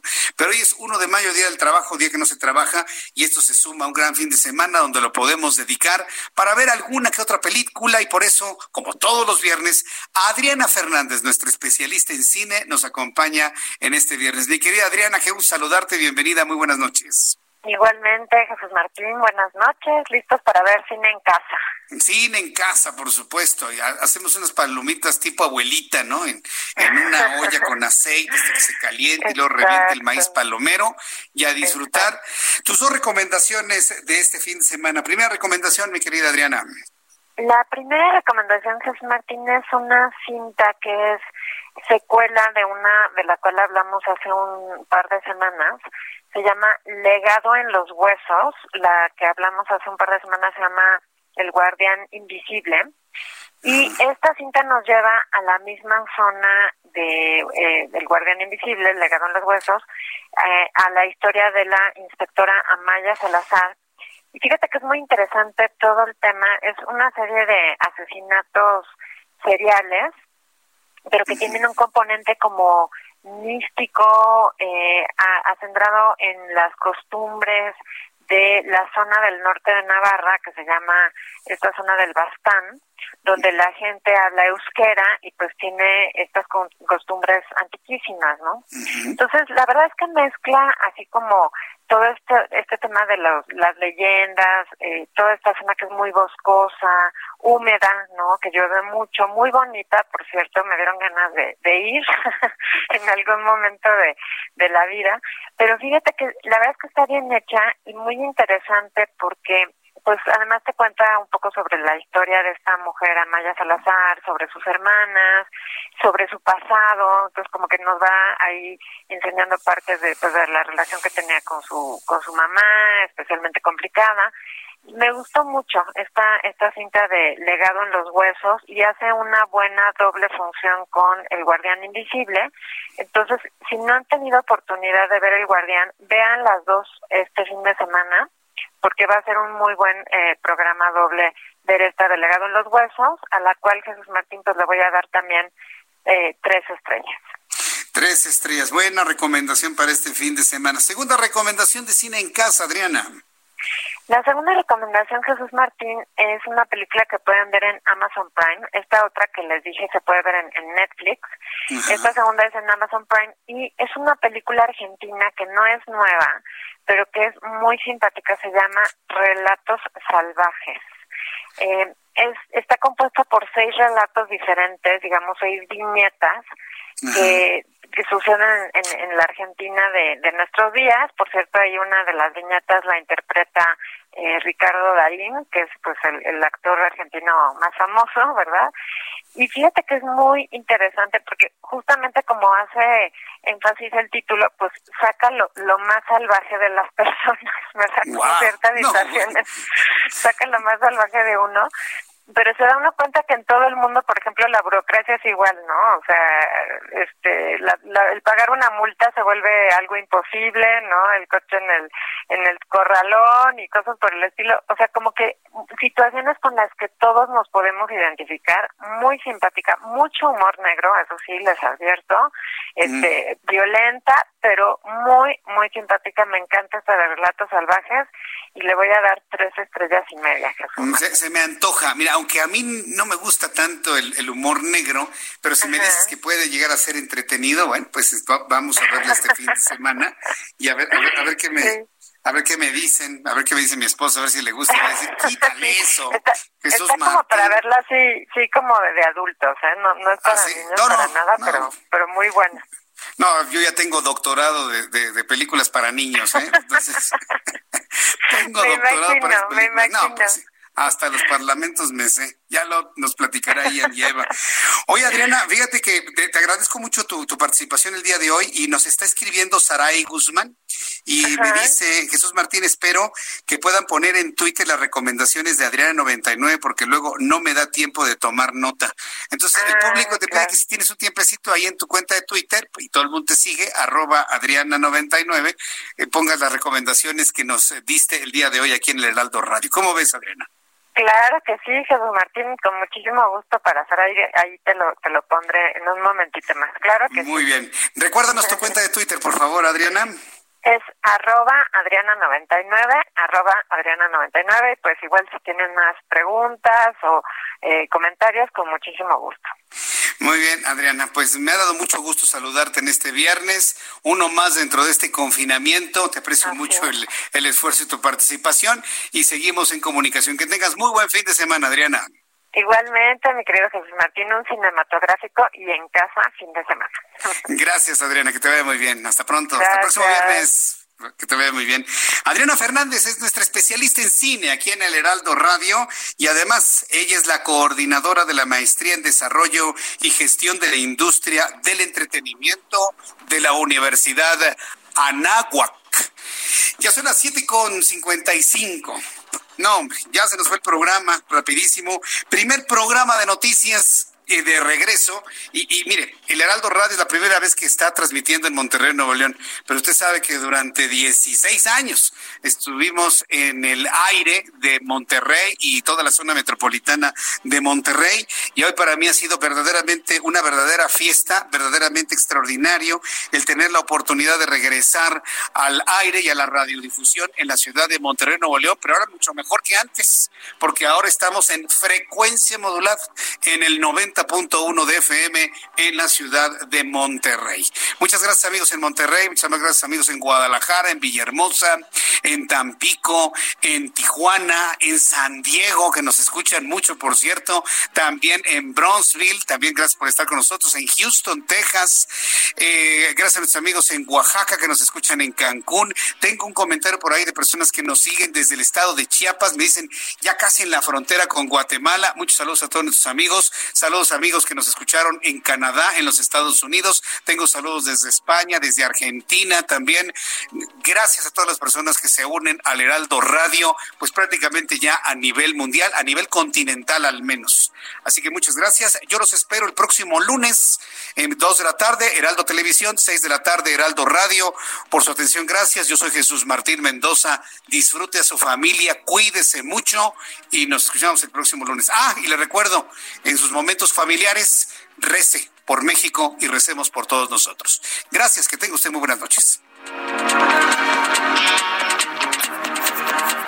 Esto fue Las Noticias de la Tarde con Jesús Martín Mendoza.